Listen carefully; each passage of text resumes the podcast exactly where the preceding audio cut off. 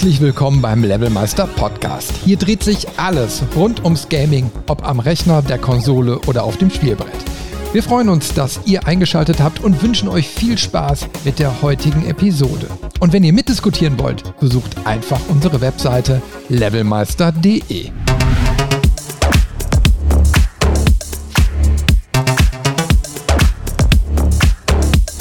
Science Fiction oder Fantasy, welches ist das bessere Genre? In Folge 57 haben Robin und ich uns schon ein Duell geleistet und haben versprochen, nochmal in die Verlängerung zu gehen.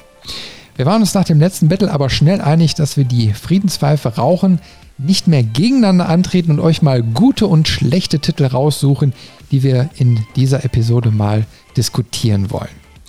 Von alt bis neu ist heute alles mit dabei und wir geben euch mal Tipps, welche Titel ihr unbedingt mal ausprobieren und was ihr am besten erst gar nicht anfassen solltet. Grüß dich, Robin. Hallo, Chris. Ja, wieder ein Potpourri hier zusammengestellt. Ein buntes Potpourri, ein buntes Potpourri. Aber diesmal sind es ja nur zwei Zutaten. Es ist der Sci-Fi und, und Fantasy. Ja, und wir wollen uns eben halt heute nicht mehr bekämpfen, dass der eine eben halt für das eine Genre steht und der andere fürs andere, was wir beim letzten Mal gemacht haben, was übrigens sehr, sehr viel Spaß gemacht hat. Ähm, obwohl ich eben halt eigentlich auch beide Genres sehr gerne mag. Es ist dann eben halt manchmal doch ein bisschen haarig, sich dann auf ein Genre wirklich zu fixieren und dann dafür zu kämpfen. Aber Spaß hat es gemacht. Also wir werden das bestimmt in einer anderen Konstellation nochmal machen, oder? Ja, mit Sicherheit. Ähm, vielleicht dann eher auf einer anderen, ba also nicht anderen Basis, aber mit äh, einem anderen Fokus, so rum. Ähm, weil so dieses, ich sag mal, diese, diese zwei knallharten Lager, die, die fielen einem, ich ich weiß nicht, ob man es vielleicht in der Folge auch merkt, manchmal schon schwer, wenn man dem anderen dann ja auch keine Zugeständnisse machen wollte, obwohl man eigentlich Zugeständnisse machen wollte. Aber so ja. ist das. Genau, also äh, das war eben mal so das Reizvolle, einfach mal zu sagen, weißt was, egal was ist, du stehst für dein Genre, ne, was du dir jetzt ausgesucht hast, äh, auch wenn es weh tut und es hat manchmal ganz schön weh getan. Ja immer mal was Neues ausprobieren. Ja, das genau. Und deswegen haben wir eben halt gesagt, so in der heutigen Folge werden wir mal trotzdem einiges beleuchten, also mal mhm. die Spiele ein bisschen für sich sprechen lassen, weil das haben wir ja gemerkt, ist ein bisschen zu kurz in der Folge gekommen. Und deswegen haben wir uns ja noch mal so ein paar Titel rausgesucht, äh, wo wir mal ganz oberflächlich drüber sprechen wollen, ob die eben halt gute Science-Fiction oder Fantasy-Titel sind oder eben halt auch nicht ähm, weil das ist uns so im Vorgespräch eben halt auch aufgefallen, dass man eben halt auch mal sagen muss, was so nicht funktioniert. Und äh, aber da kommen wir gleich nochmal genauer zu. So, womit sollen wir denn anfangen? Was aus dem Science-Fiction-Bereich oder Fantasy? Wonach ist der jetzt gerade? Ich würde tatsächlich gerne mit äh, Science Fiction anfangen, weil mh, mm, ja, weil, weil ich gerade so eine Renaissance von einem Spiel erlebe. Ähm, ich, ich fange einfach mal an und ich greife mal so ein bisschen vor, mhm. weil ich was Modernes direkt nehme. Und zwar, ähm, ich würde gerne noch mal über Cyberpunk 2077 sprechen. Da hat sich ja viel getan, ne? Genau, das ist es. Und ich spiele es gerade wieder. Und um ehrlich zu sein, es ist, es ist spielerisch wie ein ganz anderes Spiel. Und das im Positiven. Aber du spielst es jetzt auf der PlayStation 5, richtig? Äh, nee, ich spiele es auf dem Rechner wieder. Auf dem Rechner. Aber also du hast es vorher auf, auf der Konsole gespielt, oder? Äh, ich habe es versucht. Also ich habe es auf der PlayStation 4 Pro versucht und habe es dann aber refounded und dann für den Rechner gekauft. Mhm. Und damals auch auf dem Rechner durchgespielt. Ähm, was größtenteils funktioniert hat, aber ich hatte trotzdem ein, zwei ähm, Showstopper-Bugs, also einer sogar so stark, dass ich wirklich komplett neu anfangen musste. Da gab es kein Entkommen, ähm, weil einfach ein Event nicht getriggert hat und ich dann an einer bestimmten Stelle im Spiel, wo nach einem Skript ein Bereich aufgeht, wo man dann weiter kann, der, der ging bei mir nicht auf. Der Trigger wurde nicht gelöst. Ähm, das erhoffe ich mir jetzt bei dem jetzigen Durchgang ähm, nicht mehr.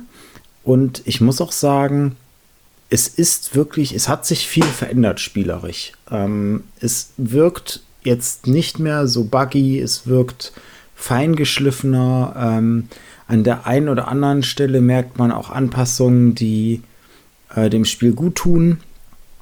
Und ich, ich habe wieder richtig viel Spaß mit dem Spiel. Also damals hat mich ja vor allen Dingen die Story und äh, die Welt so fasziniert. Und jetzt kann ich auch getrost sagen, das Gameplay hat sich durch die ganzen Anpassungen und Verbesserungen auch deutlich verbessert. Also was mich freut, ist, dass die, äh, also CD Projekt Red jetzt einfach nochmal das Ruder rumreißen konnte. Ne? Ich meine, das bildete ja sich so als Mega-Desaster ab. Hm. Und dann hat man zwar so im Hinterkopf gehabt, klar, die werden das jetzt irgendwie bugfixen, ja? Aber wenn es eine Nullnummer oder eine Min Minusgeschäft wird, dann ist das Franchise irgendwie auch durch. Ne? So, und dann haben sie ja wohl irgendwie den riesen Clou mit äh, Netflix oder ja, Netflix, genau. ne? äh, mhm. dann gemacht. Dass jetzt wirklich gerade vor ein paar Wochen oder so diese Cyberpunk-Serie rausgekommen ist. Ich habe sie noch nicht gesehen, aber wo jetzt auch die ganzen Spielerzahlen explodiert sind und dadurch, dass mhm. das Spiel jetzt, ich glaube, so gut wie fertig ist, ich glaube, jetzt Kommt noch ein Add-on oder so dazu oder ist gerade erschienen? Das habe ich nicht ganz im Kopf. Äh, aber auf jeden Fall ist es jetzt ein fertiges Spiel und die Leute haben richtig Bock drauf und Cyberpunk geht durch die Decke. genau, das ist es halt. Und das ist tatsächlich auch der Grund, warum ich es jetzt nochmal angefangen habe. Ähm, die, die Anime-Serie auf Netflix, die ist grandios, die ist richtig klasse und was total cool ist, wenn man das Spiel kennt, erkennt man ganz viel wieder. Man erkennt die Orte, wo die Leute rumlaufen. Man äh, kriegt hier und da ein paar Charaktere bzw. die Namen in der Serie dann mit, äh, die man aus den Spielen kennt. Und ein Großteil, wenn nicht sogar die komplette Musik aus der Serie, da bin ich mir gerade nicht hundertprozentig sicher, ist aus dem Spiel. Ähm, das heißt, du spielst jetzt das Spiel und hast das Autoradio an und plötzlich hörst du ein Lied aus der Serie. Und da gibt es jetzt ganz viele äh, YouTube-Compilations auch, wo Leute dann wirklich äh, dieses Lied irgendwie hören aus der Serie, was in der Serie mit einem sehr emotionalen äh, Abschnitt verbandelt ist. Und äh, dann wirklich sich in ihr Auto setzen und einfach dieses Lied genießen und dann so, so gemächlich durch diese wirklich toll gestaltete Cyberpunk-Welt fahren. Und das fand ich halt so interessant, dass ähm, das einmal so einen starken Boost nochmal gibt und äh, wenn wir jetzt in verfeindeten Lagern wären, wäre das jetzt wieder so ein, so ein Argument gegen die Fantasy, weil sie äh, selbst Witcher 3 in den Spielerzahlen jetzt überholt haben mhm. mit, den, mit den gleichzeitigen Spielern. Also das ist wirklich explodiert an der Stelle. Aber die Serie kann man sich auch angucken, ohne dass man das Spiel gespielt hat, richtig? Grundsätzlich ja. Die Frage, die ich mir stelle, ist einfach nur, ob man das Vokabular dann versteht. Weil im Spiel, in dieser Spielwelt, gibt es ja ein paar Ausdrücke, die kennt man sonst nicht. Äh, sowas wie Eddies für Geld, das ist jetzt noch was ganz Simples, aber sowas hat man halt immer wieder. Scavs für so ähm, ich nenne es mal Plünderer, die irgendwie Leute entführen und dann die Implantate rausreißen und weiterverkaufen. Äh, ganz, ganz viele so Sachen. Also man, man stößt immer wieder auf Wörter, ähm, die man. Also, puh, also ich weiß halt nicht, ob man die auch versteht direkt, wenn man die nur in der Serie hört. In den Spielen werden sie auch nicht großartig erklärt, aber weil du es halt spielst, dich mehr damit auseinandersetzt, war das dann irgendwann klar, wofür die Sachen stehen und dann, dann verstand man das ein bisschen. Es wäre mal interessant und das Experiment hätten wir ja durch dich tatsächlich, ähm, wenn man die, das Spiel nicht großartig kennt, ob man dann gut in der Serie klarkommt. Ich glaube, das ist so meine Einschätzung, dass du die Handlung und so die grobe Story auf jeden Fall verstehst und auch Spaß mit der Serie haben kannst. Die Frage, die ich mich nur stelle, ist, ob du dann manchmal da, da hängst und du denkst, hä, was, was reden die, wovon reden die, was passiert da gerade? Ja, aber das ist so genau der Punkt, wo ich mich an die Neuromancer-Trilogie erinnere. Das ist ja so dieser, einer dieser berühmten Cyberpunk-Romane ne, aus den, ich glaube, frühen 80ern. Hm. Äh, ich habe irgendwann mal versucht, äh, diese, diesen Roman anzufangen und äh, habe mich da unwahrscheinlich schwer getan, weil der von der ersten Seite quasi ab mit diesen, mit diesen Slang-Begriffen arbeitet. Ja, mhm. Und äh, es hat mir das Lesen weiter verschwert, erschwert, weil, weil mhm. es ist auch so, ähm, wie du schon gerade sagst, wenn es sich nicht natürlich erschließt. Also klar, irgendwann lernst du, was das dann bedeutet. Ne? Das mhm. schleift sich dann so ein. Das, aber wenn, wenn du erstmal mit diesen Begrifflichkeiten überfordert wirst und die einfach eingetrichtert kriegst, äh, es geht dann viel an Atmosphäre verloren, weil du dich dann ärgerst. Weil du so, so erstmal da wie ein Ochs vorm Berg stehst. Das ist immer so, äh, ich sag mal, die Gefahr, die dabei ist. Ich kann jetzt natürlich nicht einschätzen, wie inflationär die das benutzt haben. Und, aber wir können ja gerne mal ähm, das Experiment machen, weil mhm. das Spiel werde ich äh, jetzt in den nächsten Wochen noch nicht spielen. Also es steht zwar ganz oben auf meiner Liste, aber ich habe noch so viel äh, auf meiner Pile of Shame bzw. To-Do-Liste für den Podcast, äh, dass ich da, denke ich mal, erst Richtung Jahreswechsel oder so mal zu kommen werde. Ja, also, also der, der Vorteil ist ganz klar, die Serie, ähm, die ist sehr kurz. Das sind acht, neun Folgen, glaube ich. Ich weiß es gerade gar nicht auswendig. Äh, es sind auf jeden Fall relativ wenig Folgen und die Folgen dauern im Schnitt so eine halbe Stunde, ein bisschen weniger ähm, weil du halt, also gehen, glaube ich, ein bisschen länger von, von der Gesamtlaufzeit her, aber du hast ein langes Intro, du hast ein langes Outro. Wenn man das auf, abschneidet, dann bist du da relativ zügig mit den Folgen durch. Die sind auch ähm, gut und schnell erzählt. Die sind nicht gehetzt erzählt, aber schnell. Also ein schnelles Tempo. Ähm, und den Vorteil, den ich an der Serie sehe, der vielleicht das Phänomen, was du bei Neuromancer mit den Büchern hattest, äh, aushebelt, ist, du kannst bei, bei Filmen und bei Spielen ja auch durch das, was du zeigst, verständlicher machen, worum es gerade geht. In einem Buch finde ich das immer sehr schwierig. Ähm, vielleicht ist das aber genau das, was dir in Anführungszeichen den Hintern rettet, ähm, um das besser zu verstehen, weil man es zeitgleich auch sieht und dann vielleicht direkt die Verknüpfung macht. Ah, das bedeutet also das, was ich gerade sehe. Ja, also ich werde einfach mal berichten. Ich, ich, wir machen, machen das Experiment. Ich gucke mir die Serie mal an und dann äh, kann ich dir mal genau erklären, wie ich mich dabei gefühlt habe. Und mein Gott, ich kenne ja auch so einige Cyberpunk-Sachen äh, oder so. Mal schauen, wie die das da gelöst haben. Also ist ja auch immer so eine Gefahr, auch wenn du dich entscheidest, dann eine, eine Serienauskopplung zu machen. Also es kommt ja immer mehr und mehr in Mode, so verschiedene ähm, also äh, Videospiele mit, mit äh, Filmen, also TV zu verknüpfen. Äh, mhm. Das birgt ja auch immer wieder Gefahren. Ähm, aber äh, ich lasse mich da einfach mal überraschen, ob es in dem Fall gut funktioniert hat. Ne?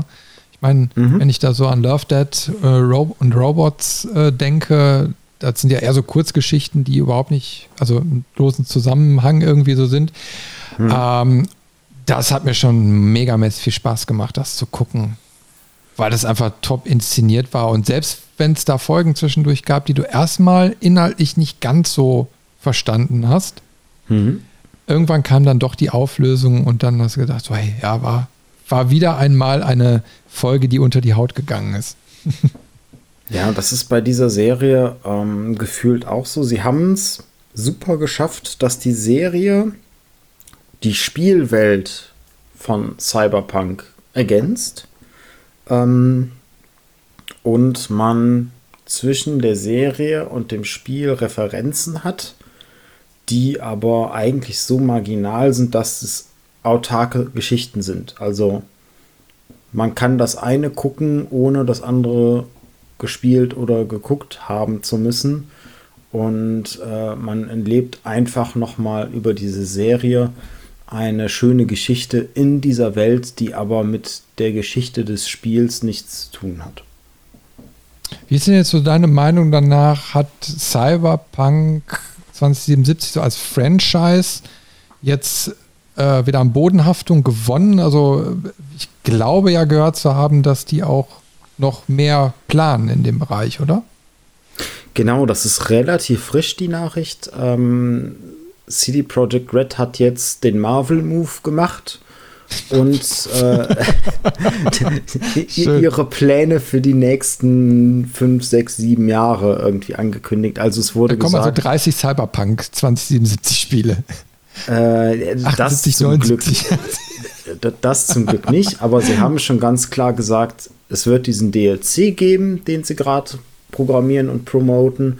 Ähm, und dann ist Cyberpunk 2077 abgeschlossen. Es wird aber ein Cyberpunk 2077 2 geben. Also es wird einen Nachfolger geben, aber keine weiteren äh, DLCs für jetzt das, das jetzige Cyberpunk.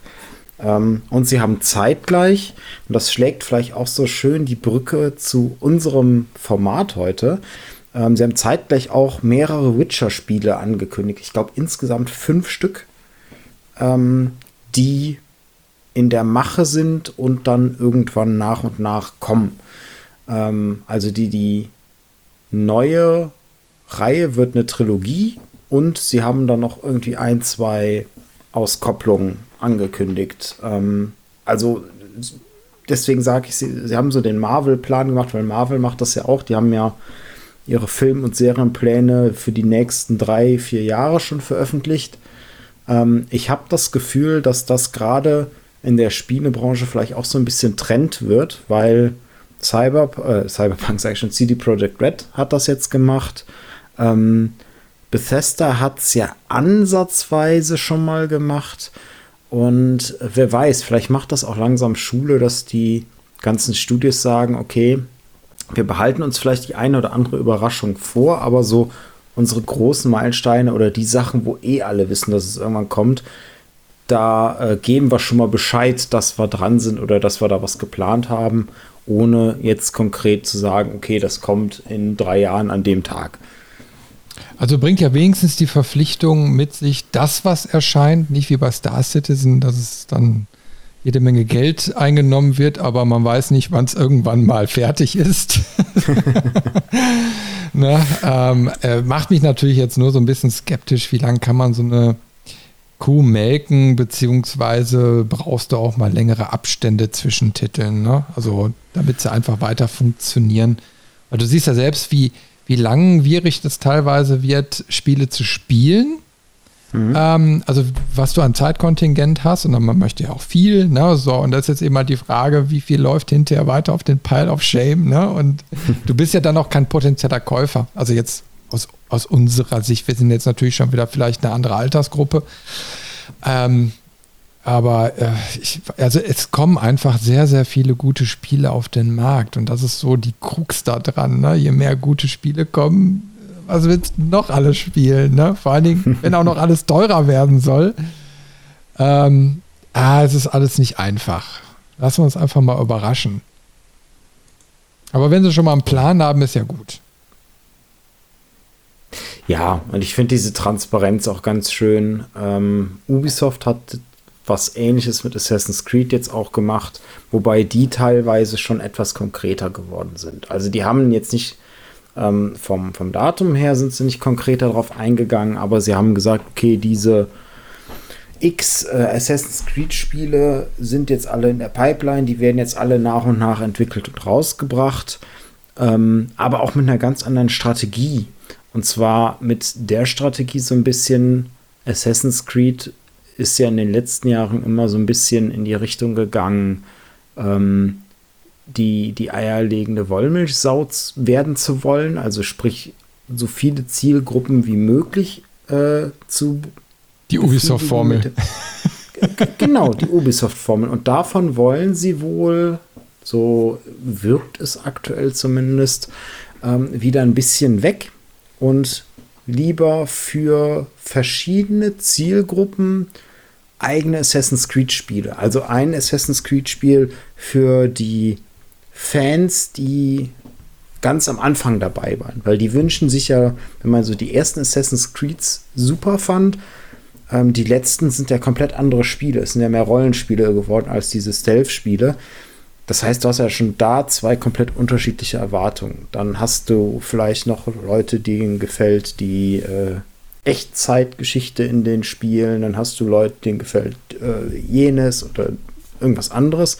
Und da ähm, wollen sie mit den verschiedenen Assassin's Creed Spielen, die sie jetzt machen, immer, ich sag mal, wie so ein Thema. Ne? Ein Spiel soll dann für eine bestimmte Zielgruppe, das heißt, dieses Assassin's Creed Mirage, was ja als, als nächstes kommt, das wird wieder so ein bisschen wie die ersten Assassin's Creed, so stealth-mäßig, dann äh, wird es ein anderes geben, das wird äh, vielleicht wieder ein bisschen mehr Rollenspiel, dann wird es wieder ein anderes geben, äh, dann wird es irgendwann dieses Assassin's Creed Infinity oder wie es auch heißen mag. Also da soll ja so eine Plattform irgendwie etabliert werden, ja, die ja, ja, ja, alle stimmt, Assassin's Creed miteinander verknüpft. Ähm, also sie haben genau, sie haben ganz wilde Pläne. Ähm, deswegen, es, es bleibt auf jeden Fall spannend. Ähm, Jetzt wäre meine Frage, so, Cyberpunk haben wir aus meiner Sicht jetzt einen Haken dran gemacht. Sollte man auf jeden Fall zumindest jetzt in dem äh, zum, zum jetzigen Zeitpunkt spielen.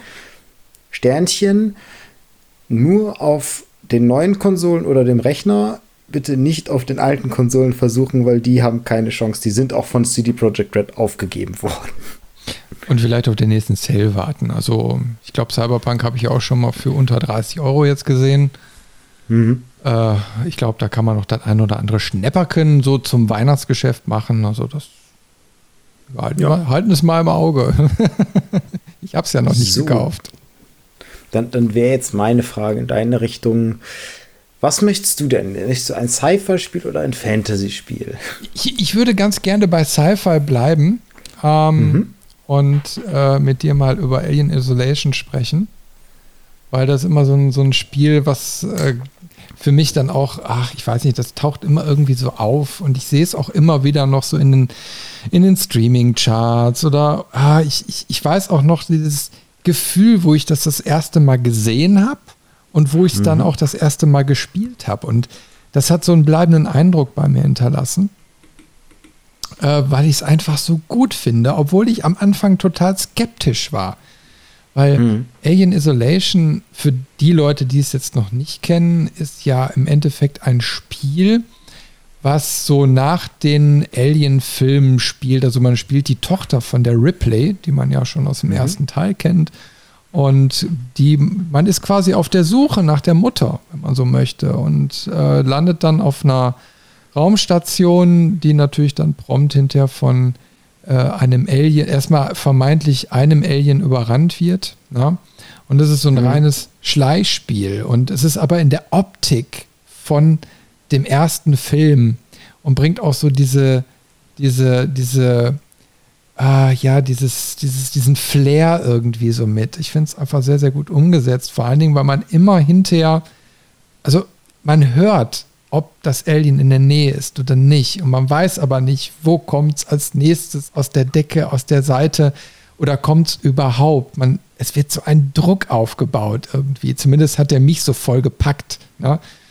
Äh, und das hat so eine tolle Atmosphäre irgendwie geschaffen, dass ich das Spiel wirklich bis zur letzten Sekunde genossen habe. Und das hat auch wieder bei mir so diesen, diesen Alien- äh, Flair, also diesen Revival irgendwie so gebracht, weil die ersten Filme fand ich super. Mhm. Ähm, hinterher ist für mich das Franchise so ein bisschen abgeflacht. Ähm, ich habe zwar auch den ersten Alien vs. Predator, also wo die diese Genres da gemischt haben, gut gefallen. Mhm. Äh, der zweite überhaupt nicht. Aber wie gesagt, da gehen die Meinungen immer so auseinander. So, und dann kam ja auch diese Alien-Neue-Verfilmungsgeschichte, die ich auf der einen Seite cool fand. Äh, und da soll ja auch noch was kommen. Auf der anderen, also weil sie so ein bisschen äh, die Herkunft der Aliens dann mal so beleuchten und das ist eine Story, die sich dann auch über mehrere Filme dann auch so zieht, finde ich, finde ich alles super spannend. Aber ja, ich, bin eben halt schon ein bisschen älter. Ich fand die ersten Alien-Filme eben halt auch cool und so diesen, diesen 70er, 80er Jahre Flair, ähm, den, ja, der lässt mich eben halt auch nicht los. Deswegen bin ich dankbar dafür, dass Alien Isolation sich eben halt so ausgesucht haben. Ne? Mhm. Und hoffe, dass irgendwann da auch noch mal ein zweiter Teil oder so rauskommt. Äh, hast, hattest du jetzt Alien Isolation auch gespielt? Nee, ich habe es nicht gespielt. Ähm, vorher einmal ganz kurz die Frage: Du meinst mit diesen neueren Alien-Filmen, äh, meinst du die Prometheus-Filme? Richtig, genau. Okay. Ähm, nur damit ich, äh, nur, nur fürs Verständnis. Ähm, ja. Alien Isolation ist, pff, wie beschreibe ich das? Ist ein Spiel, was ich unglaublich interessant finde, wo ich Schiss habe, es zu spielen. Hatte ich auch. Hatte ich auch. Und, und sagen wir mal so, es hat mich auch während des Spiels immer wieder gepackt. Ähm, also ich bin dafür empfänglich, ne? Also, also ich, dass ich mich da auch so richtig reinversetzen kann. Und äh, du musst natürlich auch die Spieleanweisung strikt befolgen, die sagt, wie du deinen Monitor von der Helligkeit einzustellen hast. Ne? Mhm. Weil also ich habe es das allererste Mal auf einer Xbox gesehen, tatsächlich, bevor ich es mir auch noch gekauft hatte und so. Und kannte es vorher nur so ein bisschen aus der Presse, aber naja, also nicht Bewegtbild. Und habe das dann bei dem Kollegen damals gesehen und der hat aber auf dem normalen äh, Fernseher dann gespielt, auch jetzt nicht besonders eingestellt und ja, er hat es schon so oft gespielt, er war da total abgestumpft und aber ähm, mich hatte trotzdem das so ein bisschen gepackt, weil das, ich weiß gar nicht, der hat nicht das reguläre Spiel, sondern im Multiplayer oder so, keine Ahnung. Da gibt es, also irgendwas, irgendwas hat er da äh, was anderes reingemacht gehabt, irgendeine Mission.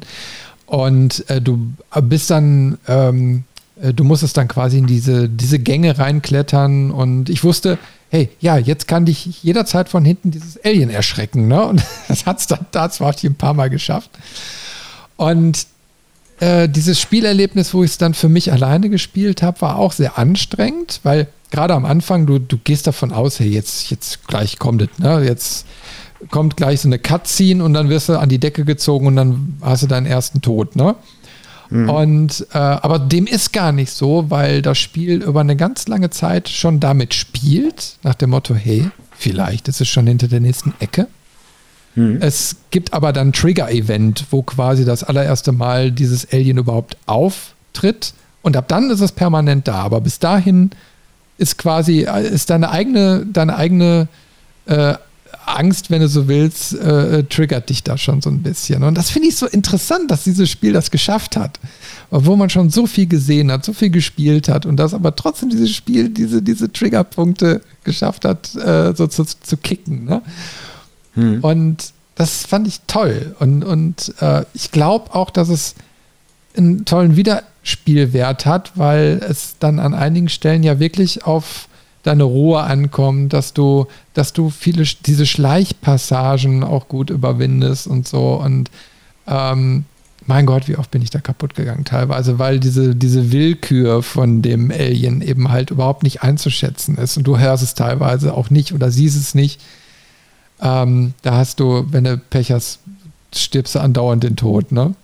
Aber mhm. es ist irgendwie trotzdem, dass es nicht, dass es nicht nervt. Also, dass es nicht, dass du denkst so, boah, das ist ja unschaffbar oder so. Nee, überhaupt nicht. Die, durch, durch diesen Random-Faktor bleibst du irgendwie immer dran. Und ja, also ich fand es sehr, sehr cool, muss ich wirklich sagen. Und ich würde mir auch wünschen, dass es so in diesem älteren Universum eher bleibt.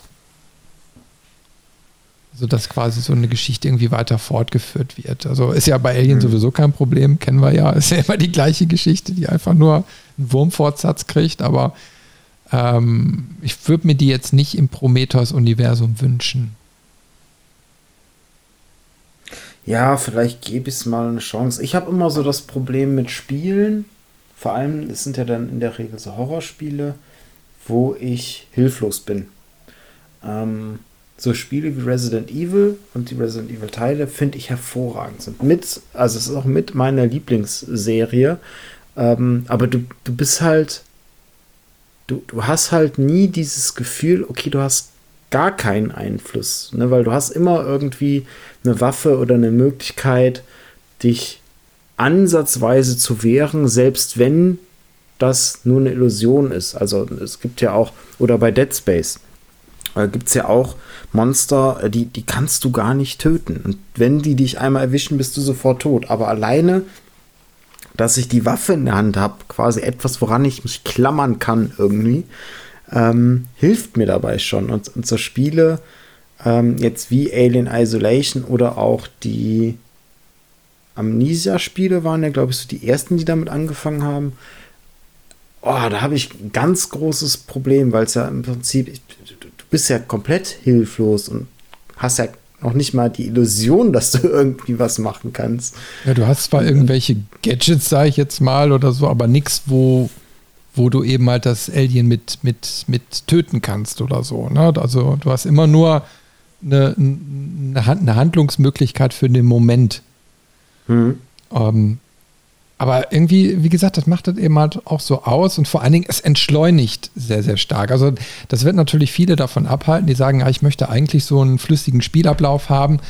Ähm, die werden damit nicht glücklich sein, aber ähm, mhm. weil, weil einfach du automatisch gebremst wirst. Ne? Du musst schleichen, du musst Umwege finden, du musst darauf achten, wo ist jetzt das Alien gerade. Ne? Mhm. Äh, und das ist dann schon eine Herausforderung. Und dann stirbst du eben halt auch zwischendurch. Dann musst du die Passage wieder spielen. Und ja, mhm. das kann dann manchmal schon zu Frustpotenzial führen. Aber also mich hat es irgendwie gepackt. Also ich fand es ich fand's so faszinierend, dass mich das gepackt hat auch. Äh, weil das eben halt auch eher unüblich für mich ist. Mhm. Und, aber das also das, hat geschafft. Das, das, was ich halt ganz interessant finde, und äh, da, da zielen wir dann wieder so ein bisschen auf, auf äh, unsere ursprüngliche Diskussion Fantasy oder Sci-Fi äh, ein. Ich finde halt die, diese Raumbasis oder dieses Raumschiff, in dem man unterwegs ist, das ist so, ja, schön ist vielleicht das falsche Wort, aber es ist halt so atmosphärisch gestaltet. Das ist nicht so ein, so ein glatt gelecktes äh, Sci-Fi-Raumschiff wie die Enterprise, sondern es ist irgendwie es wirkt alles trotzdem noch so geerdet, so mechanisch und, und irgendwie auch dreckig. Und so diesen, diese Mischung, die finde ich ziemlich, ziemlich interessant und ziemlich gut. Und ähm, ich kann mir auch gut vorstellen, dass wenn man dann seinem Sensor irgendwie da durchgeht, äh, dass das alleine schon so, so ein Spannungspotenzial aufbaut, weil du ja dann dich noch mehr auf die Geräusche dieses Scanners fokussierst ähm, und dadurch vielleicht auch schreckhafter bist, wenn dann irgendwas passiert. Ja, genau so ist es. Ja, ich meine, es ist jetzt nicht so wie bei den Alien-Filmen, da sind es ja immer so an Locations, die sie gar nicht kennen. Ähm, das sind mhm. ja irgendwelche Außenposten, keiner weiß, was da passiert ist. Oder ein Raumschiff, äh, wo man jetzt als Zuschauer dann eben halt das auch noch nicht so kennt. Jetzt, wenn man dann Alien Isolation spielt, dann weiß man schon ungefähr, was für eine Umgebung man sich so befindet. Das ist ja alles irgendwie so ein, hm, so Industrieraumstationen oder so. Also die haben einen gewissen Zweck so gedient ne? und den erkennt man auch mehr oder weniger so ein bisschen wieder. Und das ist der Sache auch geschuldet, dass es alles zweckmäßig ist. Ne? Das aber das, das macht es auch irgendwie aus, dass es nicht, wie du schon sagst, so geleckt ist, sondern dass es irgendwie so ein bisschen authentischer rüberkommt. Hm. Und ähm, ja, so eine Raumstation, die hat eben halt dann vielleicht auch Zwischenräume, Hohlräume oder wie auch immer. Ne? Ähm, und dass man die dann auch geschickt dann mit, mit äh, einsetzt in so einem Spiel. Und deswegen, das, das macht das irgendwie so aus. Und ja, äh, eben natürlich auch dieses Franchise als solches. Ich meine, das alte ist abgeschlossen. Ich meine, mit Sigourney Weaver brauchst du, glaube ich, nicht nochmal einen Teil machen. Der letzte war ja auch nicht ganz so toll, aber aber nicht an ihr gelegen hat. Die neuen finde ich gut, aber die haben eben halt einen anderen Schwerpunkt, ne? wo es, hm. die sind nicht mehr so atmosphärisch, sondern die sind ja eher so erklärbar. Ne? Und wo, wo eher so der Kampf oder so oder äh, so, so, ja, ich will jetzt nicht zu sehr auf die Filme eingehen, aber die haben einen anderen Schwerpunkt eben halt, als die alten Schocker das noch hatten. Mhm. Und äh, nee, also ich also für meine Empfehlung wäre auf jeden Fall, wer das noch nicht gespielt hat und äh, vielleicht weiß, also beziehungsweise weiß, dass er diese alten Alien-Filme ganz gern mag, ähm, der sollte mit Alien äh, Isolation da auf jeden Fall äh, sich mal näher befassen. Vor allen Dingen kriegst du, glaube ich, für unter einen Zehner mittlerweile. Also da kann man nichts verkehrt machen. Mhm. Gut, sollen wir mal weiterhoppen? Sollen wir mal was aus dem Fantasy-Bereich nehmen? Genau, das wäre jetzt auch mein Vorschlag gewesen. Ähm, ich würde mal mit was Älterem starten, ähm, weil es gerade so ein bisschen zur Atmosphäre, früher war alles besser wie bei Alien, passt. Ähm, und zwar, was finde ich ein, ein ewiges Evergreen ist, ist äh, Gothic 2. Ähm, Was ich so überhaupt nicht gespielt habe. Schäm dich, schäm dich. Also Gothic 1 wird ja immer in jeglichen Rückblicken, wenn es irgendwie um deutsche Rollenspiele oder um Rollenspiele mit einem besonderen Flair äh, wird, wird Gothic 1 immer erwähnt. Ähm, ich persönlich muss sagen, der zweite Teil ist besser. Ähm, einfach weil der, der zweite Teil ähm, es geschafft hat, die, dieses übliche, äh, der, der, Nachfolger muss größer und mehr und alles äh, haben, aber es dabei auch gut umzusetzen. Ähm, das heißt, du hast eine größere Welt, die aber trotzdem noch so atmosphärisch ist, die trotzdem noch ähm, keine Pausen hat, in dem Sinne, dass äh, alles gut gefüllt ist. Überall sind Geheimnisse, überall sind Sachen, die man entdecken kann, mit denen man sich beschäftigen kann.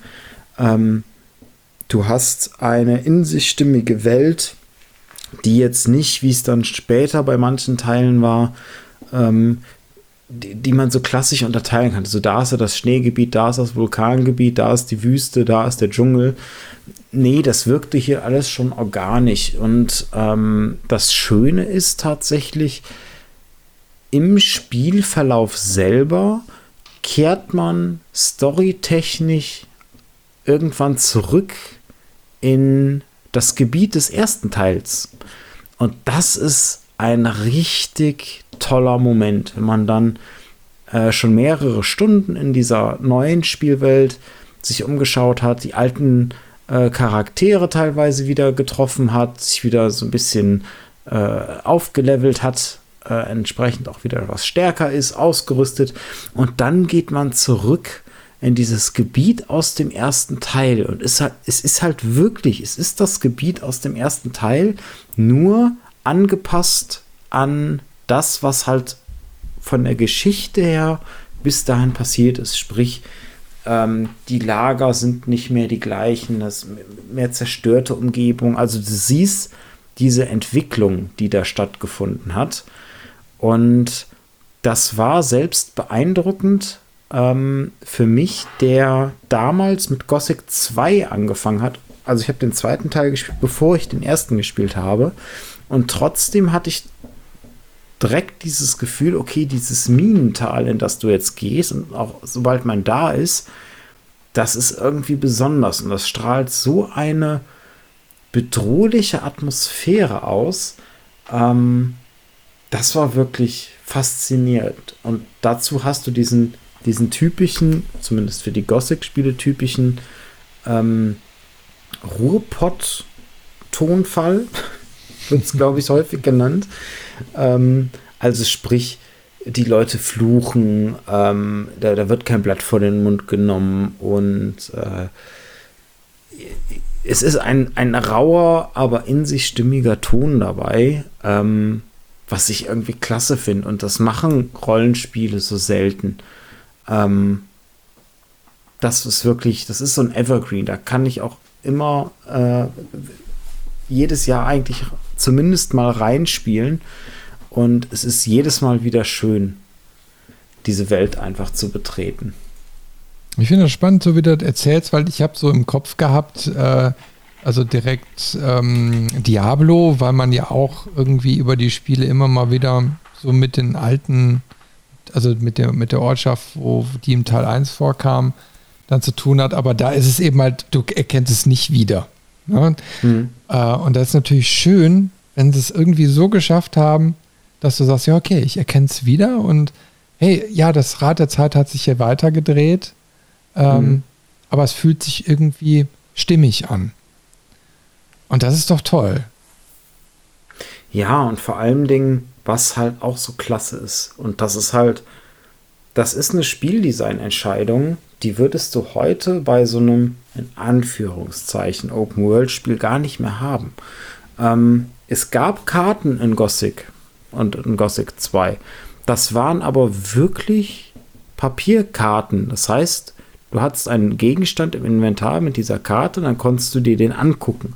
Du hattest aber auf der Karte nicht eingezeichnet, wo du stehst oder konntest irgendwie Notizen drauf machen, sondern es war halt wirklich, als wenn du im echten Leben in den Laden gehst und dir eine Landkarte kaufst. Dann kannst du dich irgendwo in die Prärie stellen, auf diese Landkarte gucken und schauen, ob du anhand von markanten äh, äh, Umgebungssachen äh, oder Gebäuden rausfindest, wo du jetzt bist und wo du dann lang gehen musst.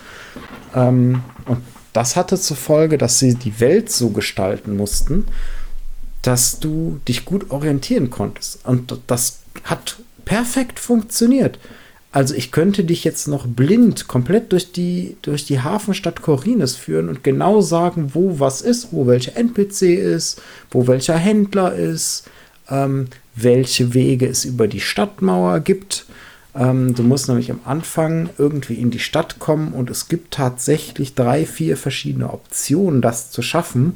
Und einer, das war auch witzigerweise der erste, den ich rausgefunden habe, du kannst halt auch einfach ähm, durch das Gebirge und durch den Wald, der an der Stadt grenzt und dann über den Berg auf die äh, auf einen Teil der Stadtmauer springen und von da aus in den See und dann über das Hafenviertel bist du dann quasi auch drin. Und das Coole daran ist, darauf haben auch die Stadtwachen reagiert. Das heißt, wenn du dann an der Stadtwache vorbeigelaufen bist, die das Tor bewacht, sagt dir so, hey, ich kenne dich nicht, wie bist du hier reingekommen? und äh, deswegen, es, es, es, es greift so schön alles ineinander und Natürlich ist es jetzt auch kein, kein abgedrehtes Fantasy-Szenario oder so. Es ist so, so ein bisschen wie gut bürgerliche Küche. Hausmannskost. genau, Hausmannskost. Das ist das, das Schnitzel mit Pommes und Salat. Das ist Gothic 2. Ne? Das ist irgendwo, vielleicht noch mit, sagen wir mit einer bestimmten Jägersoße noch. So, ne? Dann hast du so die, die, die Prise von etwas Besonderem, aber äh, das grundlegende Rezept ist jetzt äh, nichts Außergewöhnliches. Es passt aber alles zusammen und man hat da immer wieder Lust drauf. Ja, schön. Weißt du, von wann das Spiel ist? Ich habe jetzt gerade gar nicht geguckt. Gothic 2 ist von 2002. Ähm, ah, 20 Jahre. Also, also, da ist natürlich schon ein mhm. Ding, wenn man sagt, hey, ich habe da immer noch Bock, äh, da mal wieder reinzuspielen. Ne? Also 20 Jahre ist schon viel. Mhm. Ähm, wo man sich tatsächlich dran gewöhnen muss, ist die Steuerung. Ähm, da, da möchte ich jetzt auch keine Illusion irgendwie erschaffen. Die Steuerung ist seltsam. Ähm, man kann es mit Maus und Tastatur steuern. Ich habe das noch nie noch nie lange gemacht, sagen wir es so. Ähm, ich spiele dieses Spiel komplett nur mit der Tastatur und das funktioniert einwandfrei, wenn man sich daran gewöhnt hat. Also so Sachen wie das Kampfsystem, ich visiere den Gegner an, halte eine Taste gedrückt und dann führe ich Aktionen aus, indem ich die Pfeiltasten benutze. Das heißt, ähm, ich drücke nach vorne, dann mache ich einen Schlag nach vorne. Ich drücke zur Seite, dann mache ich einen Schlag zur Seite. Ich drücke nach hinten, dann pariert er, glaube ich. Ähm, wenn ich die Anvisieren-Taste loslasse, äh, dann, dann konnte man auch irgendwie strafen und, und sich wieder ein bisschen besser bewegen. Also es ist irgendwie eine hakelige Steuerung, an die man sich wirklich gewöhnen muss. Wenn man sich dran gewöhnt hat, dann funktioniert das ganz, ganz gut und ganz nett. Ähm, es sieht von den Animationen her manchmal albern aus. Also wenn man vor so einem Ork steht und einfach ganz schnell mit dem Schwert nach links und rechts wedelt, wie so ein Scheibenwischer, damit man ihn schnellstmöglich äh, äh, trifft mit, mit mehreren Schlägen, dann wirkt das auch schon ein bisschen albern, aber irgendwie gehört das zu diesem Charme dazu, weil du halt immer merkst, ähm, die Entwickler Piranha Bytes, das ist halt kein AAA-Studio. Waren sie noch nie und werden sie wahrscheinlich auch nie sein, was aber gar nichts Negatives ist. Das ist ein gut poliertes äh, Double-A-Spiel, ähm, mit seinen Ecken und Kanten, aber gerade das lässt es nochmal so aus der, aus der Masse hervorstechen, aus meiner Sicht. Aber das ist ja gerade das Interessante dabei. Ne? Ich meine, Cyberpunk war jetzt eigentlich so dieser hochpolierte AAA. Ne? das hm. funktionierte eben halt gar nicht am Anfang. Und äh, ja, so eine gute Hausmannskost, die geht eigentlich immer, selbst 20 Jahre später. Ist, schon, ist im Endeffekt eine fantastische Aussage. Ist ja ein Kompliment für die. Das stimmt, ja. Also ich glaube, ein, ein, Diablo oder so, so ein Einser funktioniert jetzt nicht mehr. Das ist so, wenn ich daran zurückdenke, glaube ich, da würde ich nicht gerne nochmal spielen. Wobei das ja auch, also der erste Teil, pff, da hätte ich auch Probleme mit. Einfach weil es Gameplay-technisch Sachen gemacht hat. Ähm, alleine dieses langsame Gehtempo, da hat man heutzutage keine Geduld mehr für. Ähm, aber der zweite Teil, der ist ja als Diablo 2 Resurrected letztes oder vorletztes Jahr rausgekommen. Mhm. Und äh, mit dem hatte ich auch wieder viel Spaß. Also. Ja, ich gucke so gerade, also Grund Diablo ja. 1 ist ja von 1996, also nochmal ein paar Jährchen älter. Diablo 2 war dann von 2000. Also wenn dann müsste man das ja schon vergleichen. Das war auch natürlich deutlich besser. Und das ist ja immer noch, ich sag jetzt mal unter zahlreichen Fans, so das beste Diablo, ne? Hm. Es hat auch seine Macken. Also da braucht man sich auch keine Illusionen machen. Ähm, das ganze Trankmanagement ist heutzutage einfach nicht mehr schön. Das ganze Inventarmanagement auch nicht. Jetzt gibt es die Hardcore-Fans, die sagen, nee, das gehört aber dazu. Ähm,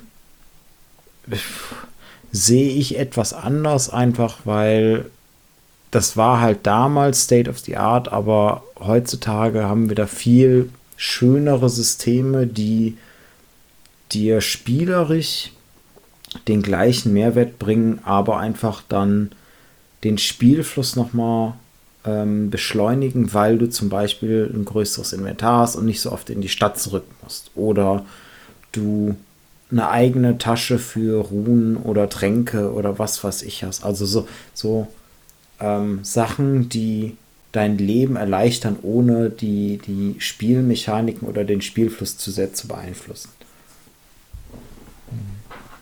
Weißt du noch, wie lange Gothic 2 dich, ich sag mal, in den Bann gezogen hat, also wie so die Spielzeit war? Ähm, boah, ich, ich kann dir gar nicht sagen, wie lange ich gebraucht hat. Äh, laut äh, How Long to Beat braucht man für die Hauptquest plus Sidequest so 52 Stunden ungefähr. Ähm, es gibt aber auch noch eine Erweiterung, ähm, die Nacht der Raben. Und die würde ich heutzutage unbedingt jedem direkt mitempfehlen, weil das ist so eine typische Erweiterung, die sich nicht ans Ende des Spiels packt, sondern irgendwo mittendrin anfängt und aber eine eigene Geschichte hat ähm, die auch ein cooles Flair hat. Da geht es quasi auch so ein bisschen äh, in so eine Piraten-ähnliche Stimmung. Äh, auch mit komplett neuem Gebiet, neuen Charakteren und so weiter und so fort. Aber es ist halt vollständig in die normale Hauptgeschichte integriert. Heißt, ähm, wenn du das Add-on spielen willst, musst du entweder nochmal neu anfangen und dann auch Teile des Hauptspiels spielen vorher um an diese Stelle zu kommen. Oder äh, wenn du das Hauptspiel durchspielst, kannst du das Add-on nicht mehr spielen, weil die Geschichte, die Hauptgeschichte ist das, was den Rahmen bringt. Und wenn die abgeschlossen ist, dann geht auch das Add-on nicht mehr. Ich finde sowas ja immer schade, ne? Das war ja auch so bei so einem Titel wie Control, wenn du dich erinnerst. Ne? Da gab es ja auch mhm. mehrere DLCs zu mit Alan Wake und so. Und die waren ja auch dazwischen verwoben, was ich aber auch erst im Nachhinein richtig wahrgenommen habe. Ne? Weil ich hatte ja dann auch diese, weiß ich nicht, was für eine Edition, also waren schon DLCs dabei. Und dann, mhm. dann spielst du die einfach mit und nimmst die gar nicht als extra Content wahr. Das kam dann hinterher erst da so raus. Ähm, aber okay, ich meine, ähm, dann jetzt so nach 20 Jahren kann man sich auch die Definitive Edition dann gönnen von Gothic 2. Wir haben noch ein anderes Fantasy-Rollenspiel später, was aus meiner Sicht den, den besten Schritt für so Add-ons gemacht hat. Aber da kommen wir später zu. Ähm, jetzt darfst du dir erstmal noch mal ein Spiel aussuchen. Ja, ich möchte, ich möchte die Zeit noch mal ein bisschen zurückziehen. Ähm, und zwar ins Jahr 1991. Und zwar gibt es da ein Spiel, was mir auch bis heute im Kopf geblieben ist. Du wirst es kennen. Hero Quest. Ist eine mhm. Brettspielumsetzung. Ähm, die kam damals für den Amiga raus. Und Hero Quest kennen ja vielleicht jetzt auch viele mittlerweile, äh, weil es für das Brettspiel Neuauflage vor nicht allzu langer Zeit gegeben hat. Ähm, was eigentlich eins zu eins ein altes Spiel ist, nur mit, äh, mit, also ja, die Figürchen sind, glaube ich, auch noch die gleichen, aber die Möbelstücke und so sind besser, also ein bisschen hochwertiger produziert das Ganze. Äh, spielt im Warhammer Fantasy Universum und äh, war innerhalb von kürzester Zeit jetzt auch schon wieder äh, ausverkauft. Äh, ist jetzt nochmal nachproduziert worden, sogar mit Add-ons fürs Brettspiel. Naja, und dieses Brettspiel hatte ich damals eben halt auch, beziehungsweise ich habe es immer noch, das Original, das ist ein Heidengeld wert. ist eins für mich der besten Fantasy-Brettspiele überhaupt, äh, weil es einfach so ein stinke einfaches Regelwerk hat. Also wer, wer sich überhaupt nicht mit solchen Rollenspielgeschichten oder so auskennt und einfach auch ein Brettspiel haben wollte, was schnell zu erfassen ist, was man schnell mit seinen Freunden spielen kann, äh, ohne jetzt stundenlang äh, Regelwerke zu, zu wälzen oder den, den, den Meister die ganze Zeit spielen zu müssen, äh, ist wirklich. Hero Quest. Und naja, auf jeden Fall gab es unter anderem für den Amiga eine Brettspielumsetzung, die sehr, sehr nah am, also fast identisch mit dem eigentlichen Brettspiel ist. War auch gleichzeitig wohl der größte Kritikpunkt daran, ähm, obwohl mich genau das gepackt hat, weil das eigentlich ein total vernachlässigtes Genre ist, Brettspiele auf den Rechner zu bringen, weil Brettspiele haben irgendwie so ihren eigenen Flair, haben irgendwie so, naja, also sie sind eben mal, sie funktionieren anders als ein herkömmliches äh, Videospiel. Und äh, da liegt dann aber auch die Herausforderung, äh, die irgendwie auf den Rechner zu transportieren. HeroQuest hat es in meinen Augen damals sehr, sehr gut gemacht. So ein, ähm, ich sag mal, ein aktuelles Pendant vielleicht dazu wäre Gloomhaven. Mhm. Äh, was ich jetzt aber auch noch nicht intensiv gespielt habe, also da werden wir, denke ich mal, später nochmal irgendwie intensiver drauf kommen. Da muss ich erstmal 50 Stunden reinstecken. Ähm, aber Gloomhaven, da war jetzt auch das Brettspiel in den vergangenen Jahren erstmal da. Äh, hat sich auch großer Beliebtheit erfreut und ist dann jetzt vor auch nicht allzu langer Zeit auf den PC gekommen. Und äh, ist aber da linearer. Ne? Also da, da reden wir von einem linearen Spiel, wo du quasi deine Mission hast äh, auch das Brettspiel funktioniert dann tatsächlich so, dass du eine Mission durchspielst einmal und danach ist quasi das Spiel auch durchgespielt und du kannst es nicht noch, oder ja, eigentlich kannst du es nicht ein zweites Mal spielen. Ähm, aber äh, Hero Quest funktioniert da anders, weil es eben halt Quest-basiert ist. Also du hast immer eine Herausforderung, die du mit bis zu vier ähm, Spielern bestreiten kannst. Also das ist meistens irgendwie so ein ein Magier, der zum Schluss bes äh, besiegt werden muss oder irgendwie ein, ein Gargoyle oder sonst irgendwie was. Hm. Und die Karten stehen in der Regel auch feste. Ich glaube, die Version damals auf dem Amiga war so ein bisschen schon random, ne? also wo dann eben halt die Monster und so auftauchen, aber die Anzahl der Monster und so stand eigentlich immer im Spielgeschehen schon feste. Ähm, eben halt wie beim Brettspiel. So, und äh, das hat bis heute ein Flair, wo man sagen kann, hey, du kannst heutzutage dieses Spiel auf dem, also dieses Amiga-Spiel immer noch so spielen. Ähm, äh, also du kommst da schnell rein und es macht trotzdem Spaß. Es, es ist so unendlich zeitlos und hat auch so eine Musik, die sich immer wieder so abdudelt, die zwar irgendwie so Nervpotenzial entwickelt, aber irgendwie dann doch nicht aber du hast sie dann für den Rest des Lebens, weil du so viele Stunden diese Melodie hörst, dieses melancholische Gedudel, äh, die du dann Leben lang irgendwie auch wieder nicht vergessen kannst. Und das ist so ein Tipp von mir, weil es mittlerweile kannst du das eben halt auch kostenlos über irgendwelche Portale dir besorgen, auf Emulatoren spielen. Und es ist auch, das habe ich aber auch erst bei der Recherche rausgefunden, wohl das allererste Spiel, äh, ähm, das in dieser Warhammer Fantasy Spielwelt umgesetzt wurde. Ja? Äh, also Softwareumsetzung. Ne? Also jetzt, ähm, mhm. Das war mir dann eben halt auch nicht bewusst. Äh, es gibt sogar eine Erweiterung dafür, die kannte ich oder die kenne ich nicht. Ne? Die nennt sich äh, Return of the Witch Lord. Ähm, ist völlig an mir vorbeigegangen. Muss ich echt mal gucken, ob ich äh, das Ding irgendwo mal besorgen kann. Würde mich echt mal interessieren.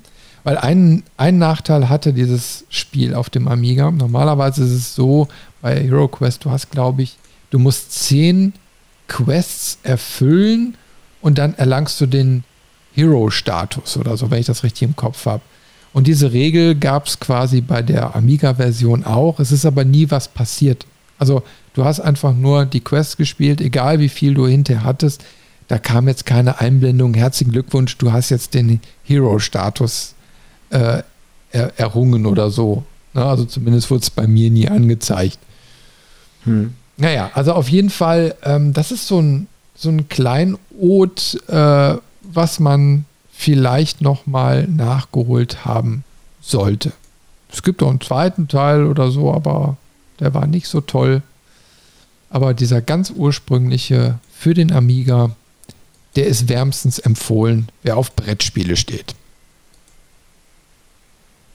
Mich würde ja interessieren, ähm, ich habe, so, soweit ich in Erinnerung habe, äh, war das doch bei dem Brettspiel so, dass jeder Gegner nur einen Trefferpunkt hat.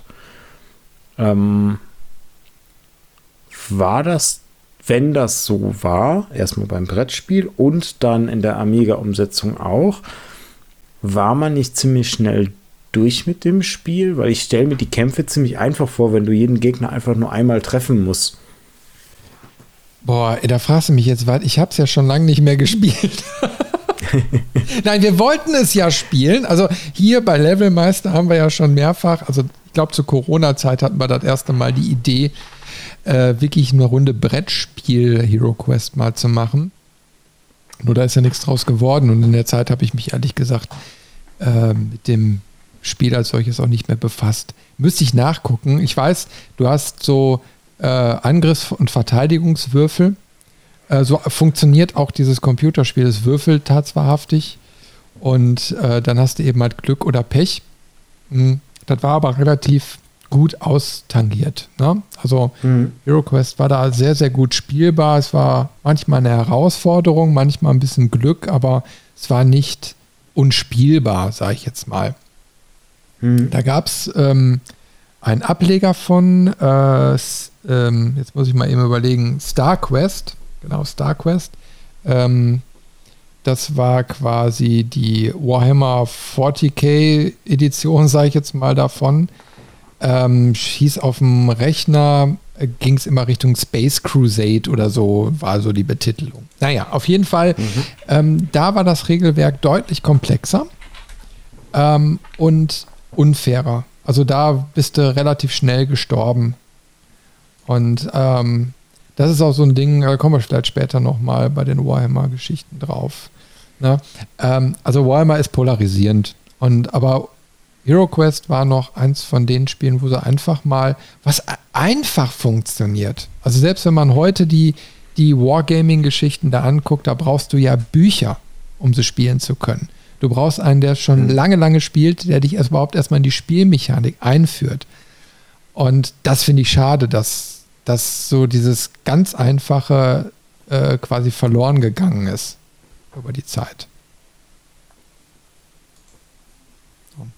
Naja, aber ähm, ich bin einfach dafür, dass wir nochmal Hero Quest als Brettspiel tatsächlich spielen. Wir müssen irgendwie noch ein paar Leutchen zusammenkriegen. Und aber ich wüsste da schon, äh, wen wir da mal mit ins Boot holen. Wir könnten da bestimmt mal den Björn fragen und der Basti ist auch mit dabei. Äh, weil gerade Björn ist ja ein Brettspielliebhaber und dann machen wir einfach mal einen Hero Quest Abend. Das wäre doch mal was für den Levelmeister. das hört sich doch gar nicht so verkehrt an.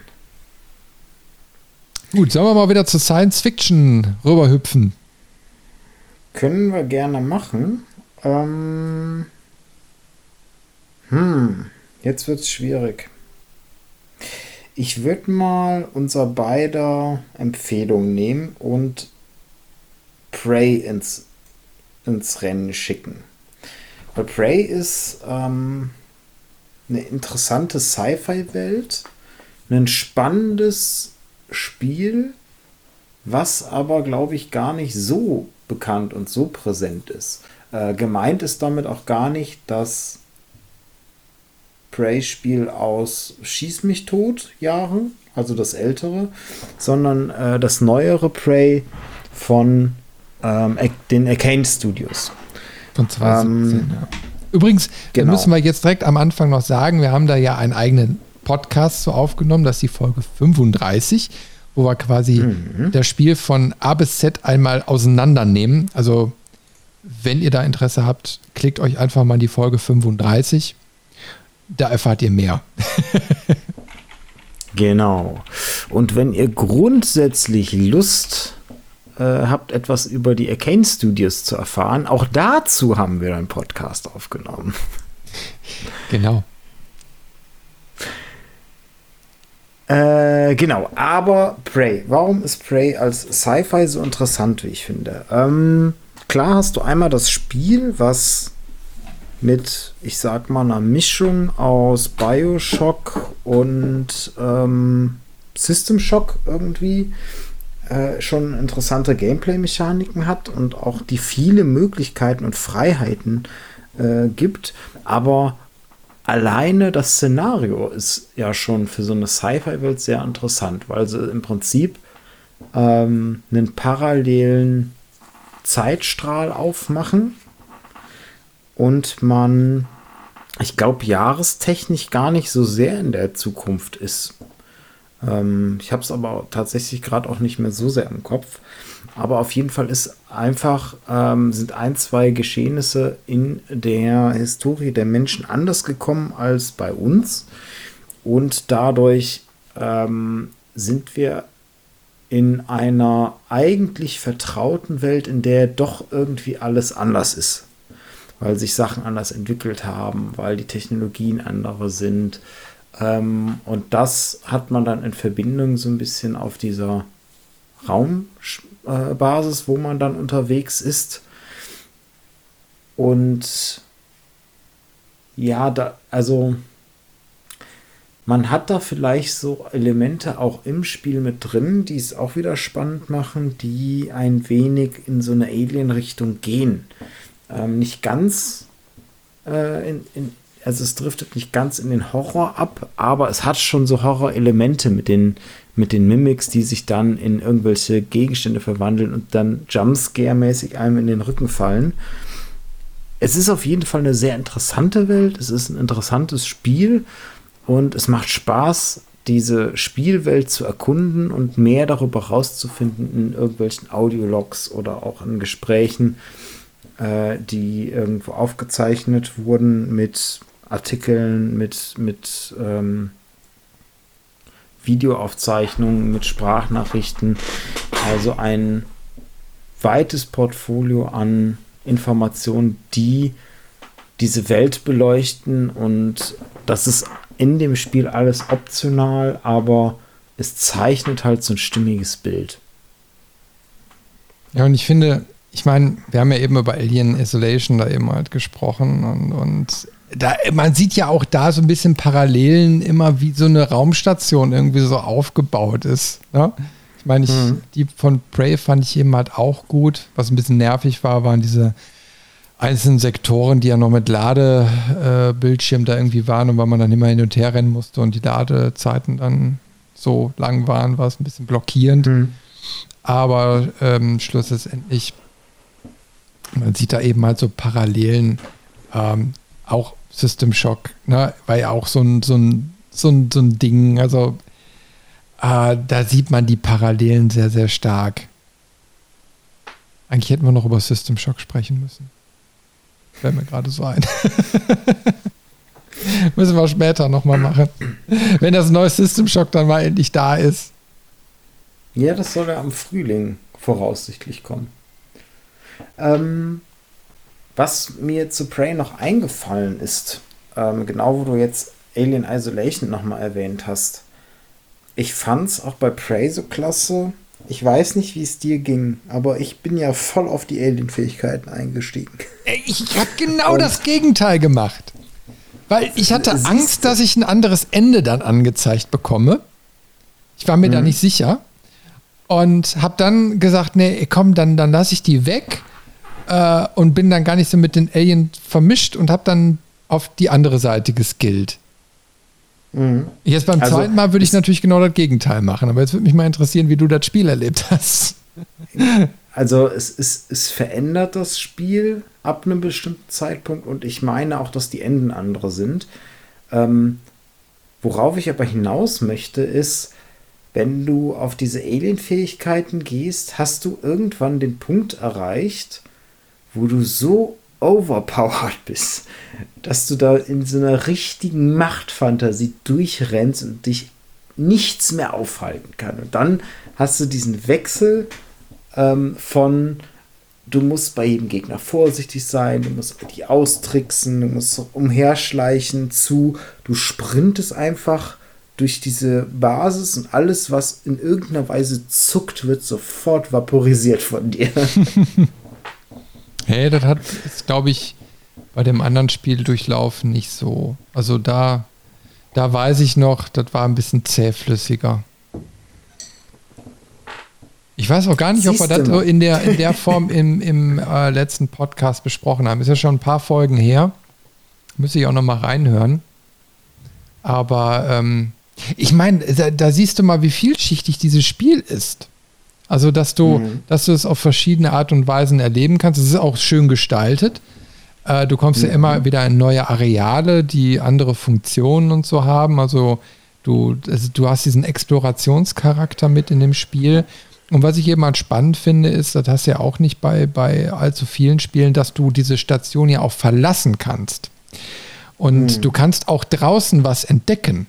Äh, das kommt auch noch dazu. Äh, also, wo, wo du sagst, wenn du jetzt ein bisschen Zeit noch investierst, kannst du ein bisschen rumschweben und dir so ein paar Sachen dann dir mal angucken. Total spannend. Also, das, also da merkst du, wie, wie detailverliebt die eben halt dann so auch waren.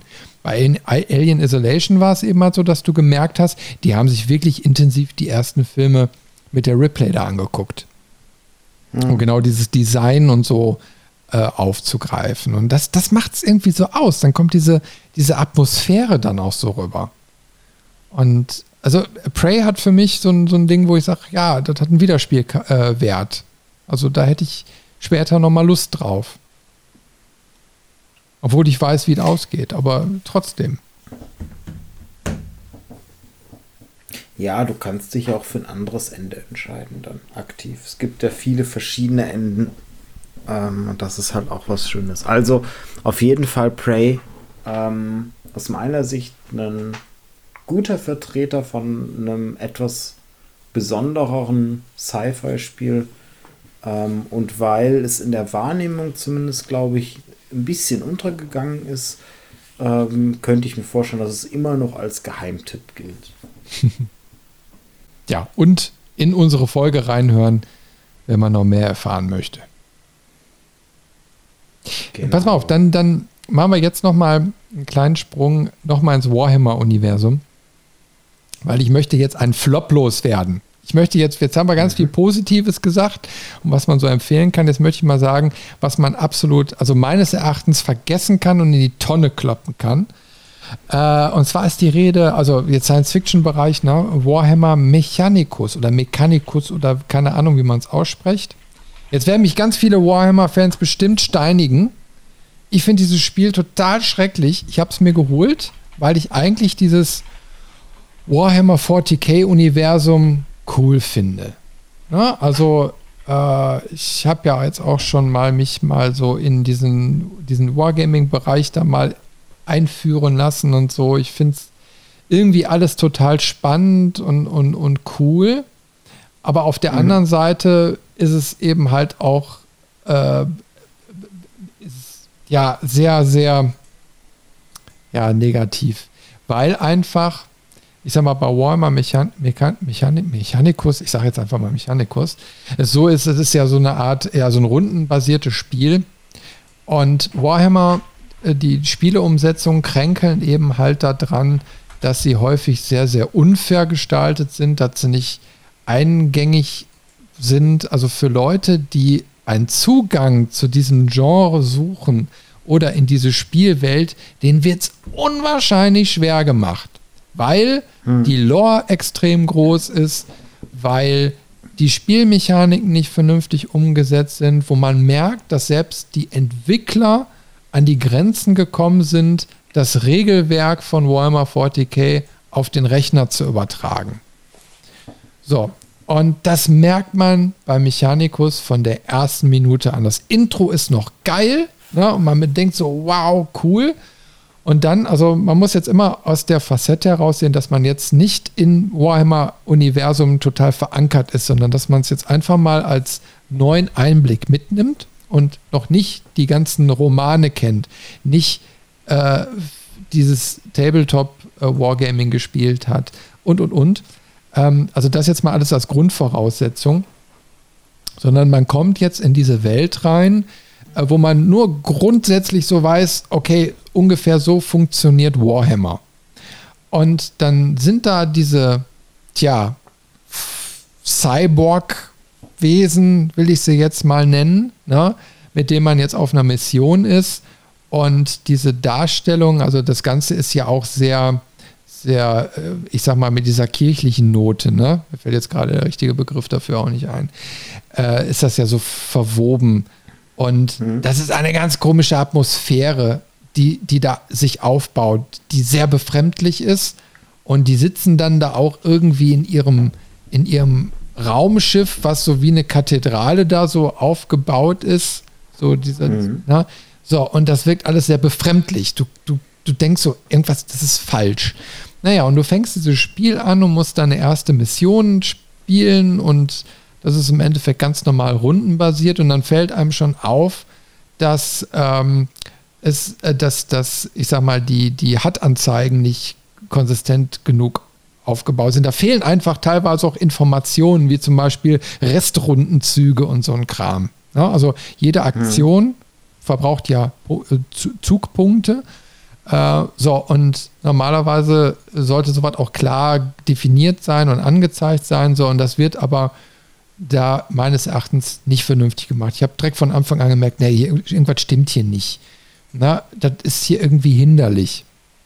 Weil auch ein Waffenwechsel oder Nachladezeiten oder wie auch immer, alles verbraucht ja diese Punkte. So, und das haben die eben halt sehr, sehr blöd gelöst. Naja, und man äh, kommt am Anfang, jetzt muss ich mal eben schauen, ob ich die Rasse noch finden kann, weil ich habe den Namen, der ist mir nicht geläufig. Ähm, Moment, nicht, dass hier noch die Werbung anfängt zu spielen. Ähm, ach, kannst du mir nicht eben sagen, wie die heißen? die haben so einen Totenschädel. Das ist auch so eine andere Alien-Rasse, ne, die dann quasi aus dem Kälte, Winterschlaf, wie auch immer, wieder zum Leben erweckt wird. Und ähm, naja, also diese, diese Typen, äh, da, da wird man dann direkt quasi mit so einem General konfrontiert, der einen erstmal so richtig wegrotzt. Also man, man, man hat direkt am Anfang so dieses äh, Gefühl, ich werde der, der Lage überhaupt nicht her. Und das war schon direkt der Ausstiegspunkt für mich, wo ich direkt gemerkt habe, so, hey, das, das Spiel macht jetzt gerade mit dir, was es will. Und dann hatte ich schon keine Lust mehr. Ich weiß nicht, ob du verstehst, was ich meine. Du kennst ja Warhammer schon so ein bisschen.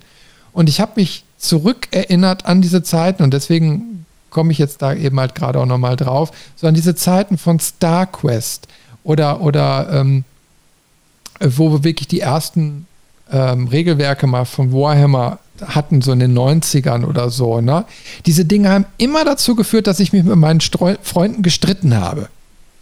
Weil jeder diese Regelwerke anders ausgelegt hat und dann war man sich der Meinung und außer ist man sowieso schnell kaputt gegangen und man war total frustriert. Und das hat sich alles in diesem Mechanikus wiedergespiegelt in den ersten, in der ersten Spielstunde.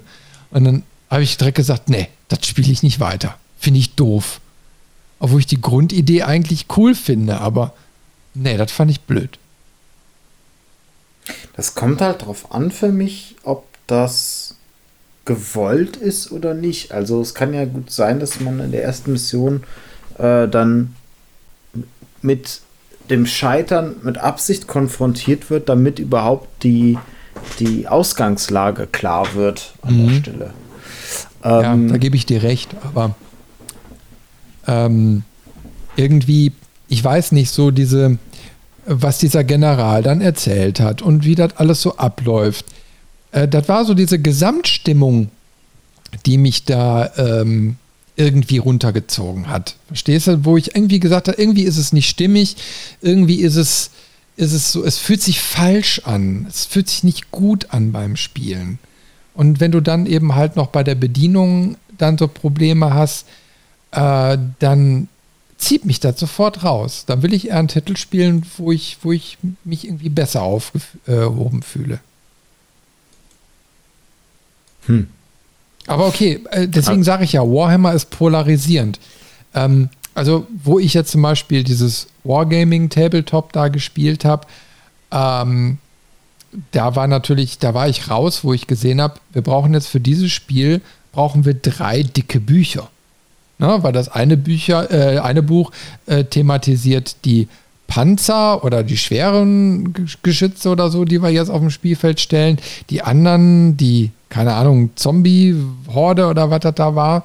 Äh, und dann nochmal irgendwie eine spezielle ähm, Division oder so, die dann auch nochmal ihr eigenes Regelwerk und Punkte hatte und keine Ahnung was.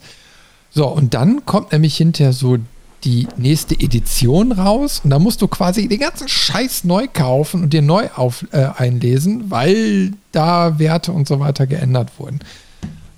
Oh, geht dir sowas nicht auch auf den Sack? Nee. ich hab's befürchtet.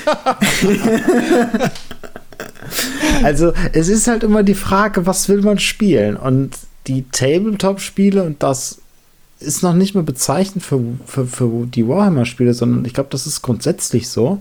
Das ist ja auch bei das Schwarze Auge und ja, Dungeons Dragons ist da schon wieder ein bisschen eine Ausnahme. Ähm, aber die sind ja alle hochkomplex und du brauchst, wenn du richtig einsteigen willst, auch etliche Bücher und alles. Und jetzt hast du bei Warhammer 40k, finde ich immer die zusätzliche Herausforderung. Ich meine, so ein Fantasy-Spiel ist ja von den Grundmechaniken dann relativ beschränkt wieder. Ne, du kannst Nahkampf haben, dann hast du Nahkampfabschnitt irgendwie, wo Regeln äh, äh, äh, definiert werden müssen. Dann hast du äh, vielleicht Fernkampf in Form von Pfeil und Bogen oder Bolzen. Und du hast Magie und mit Magie kannst du machen, was du willst, weil, naja, es ist halt Magie. Ähm, bei Warhammer hast du ja viel, viele komplexe Mechaniken mit drin. Du hast sowas wie äh, die Schusswaffen, die Projektile verschießen, sprich, du kannst Querschläger haben. Du kannst äh, in Salven schießen, äh, kannst mit einem Bogen ja auch nicht mit Dauerfeuer zum Beispiel. Oder du hast dann Explosionssachen. Du hast in Warhammer ja trotzdem noch die ich nenne es mal in Anführungszeichen Magie über diese Psioniker und was es da alles gibt. Ähm, du hast äh, ein Moralsystem, was mit reinspielt. Also es ist alles hochkomplex und ich bin vollkommen bei dir. Ich habe einmal ähm, einen äh, Warhammer Tabletop Runde gespielt und war auch komplett überfordert und es hat auch wenig Spaß gemacht. Ähm, ich sehe aber das Potenzial, dass es Spaß machen kann als Computerspiel. Wenn nämlich du nicht nach jedem Schritt durch fünf Bücher blättern muss, um zu nachzugucken, was das jetzt für eine Konsequenz hat, wenn dein Marine einen Schritt vorgibt und auf ein kleines Eichhörnchen tritt oder was weiß ich. ja. ähm, jetzt hast du aber bei Warhammer das Problem in der Spielebranche. Das Universum finde ich unheimlich interessant und ich habe mir auch schon äh, den einen oder anderen Podcast angehört. Ähm, vor allem die Jungs von Stay Forever waren es äh, damals. Die haben mal so einen Podcast, die Welt von Warhammer 40k äh, gemacht, zusammen mit dem Maurice Weber von der GameStar, der irgendwie da schon seit Jahrzehnten tief in der Lore ist. Und die Geschichte, die in diesem Universum spielt, die ist wirklich super interessant. Und ich bin da auch wirklich an dem Punkt neugierig, dass ich vielleicht sogar mal in Erwägung ziehen würde, mir einfach mal Bücher dazu anzuschauen. Wenn nicht das Problem wäre, dass ich die Space Marines, also sprich die Menschen, irgendwie blöd finde. Ich finde, das ist die langweiligste Fraktion, die du haben kannst. ähm, und bei den Spielen ist es halt so, die Lizenz wird gefühlt an jeder Straßenecke jedem einfach in die Hand gedrückt und dann wird gesagt, so hier, äh, mach ein Spiel. Egal mhm. was, egal was für eine Qualität, mach einfach. Hauptsache Warhammer steht drauf. Und wenn dann 1000 Spiele pro Jahr, das ist jetzt überspitzt gesagt, aber wenn 1000 Spiele rausgeschickt werden, wird schon ein gutes dabei sein, so nach dem Motto. Ähm, deswegen, pff, das ist eine ganz, ganz schwierige Nummer mit, mit Warhammer, finde ich irgendwie. Ähm, vor allem, weil die meisten Spiele jetzt im Warhammer 40k-Universum, also in dem Cypher-Universum, da, da spielst du auch immer die Space Marines. Ich weiß nicht, was die Leute immer nur mit den Space Marines haben. Ähm, du hast da so viele andere interessante Völker. Warum nicht mal eins von denen spielen und eine ganz andere Perspektive nehmen? Ähm, da kannst du ja dann auch viel freier gestalten. Aber na gut, äh, dann soll es so sein. Ähm, ich hatte so ein bisschen gehofft, dass das Spiel äh, Mechanicus nicht ganz so verkehrt ist, weil ich mir gut vorstellen kann, dass äh, dieses Warhammer-Universum in dieses XCOM-artige Spielkonzept passt. Ist natürlich blöd, wenn es dann aufgrund von zu wenig Informationen und vielleicht auch einem extrem hohen Schwierigkeitsgrad ähm, einen von Anfang an so ins Gesicht tritt. Naja. Also, ähm, wie gesagt, so, hm. man hätte mehr machen können. Ähm, also auch wie jetzt so die, die Spielkarte und so weiter ist, äh, wo ich einfach sage so, hey, eigentlich, es gibt so geile Spiele, wo du sagst so, wow, sieht gut aus. Und du willst ja auch diesen Explorationscharakter und so haben. Ähm, aber das war irgendwie überhaupt nicht das, was ich mir so vorgestellt habe. Also das hat mich, das hat mich überhaupt nicht irgendwie so abgeholt. Und, und ich würde mir ja wünschen, dass, dass ich sag mal, so ein, also ich mag ja diese, diese rundenbasierten Spiele ja auch, ne, weil es ja da auch mal so um hm. Taktik geht, wie gehst du da eben halt voran und so. Ne? Ich habe ja auch die XCOM-Geschichten äh, sehr gerne gespielt. Und äh, nur mehr, weniger ist manchmal mehr. Ne? Also wo es gar nicht darum geht, wie, wie krass diese ganze Mechanik dahinter ist. Also beispielsweise bei XCOM, wenn du dich erinnerst, das erste XCOM hatte, also was noch auf Disketten rauskam, äh, das hatte schon die Funktion drin, dass du äh, Wissenschaft betreiben konntest. Also wenn du, wenn du die Aliens betäubst äh, und dann die Runde hinterher abschließt, dann kannst du quasi von denen äh, Technologie extrahieren und mit Wissenschaft und so weiter entwickeln, dass du die hinterher nutzen kannst. Äh, solche Techniken fand ich super. Die haben sie natürlich in zwei auch eingebaut, aber haben es natürlich da schon erschwert, na, ne? wo manchmal ging es einfach gar nicht. Da musstest du ja draufhalten, entweder er oder ich, ne? Äh, was dann aber wiederum dazu geführt hat, dass dein Entwicklungsbaum langsamer vonstatten ging. Das fand ich so blöd, dieses künstliche Ausbremsen. Ne?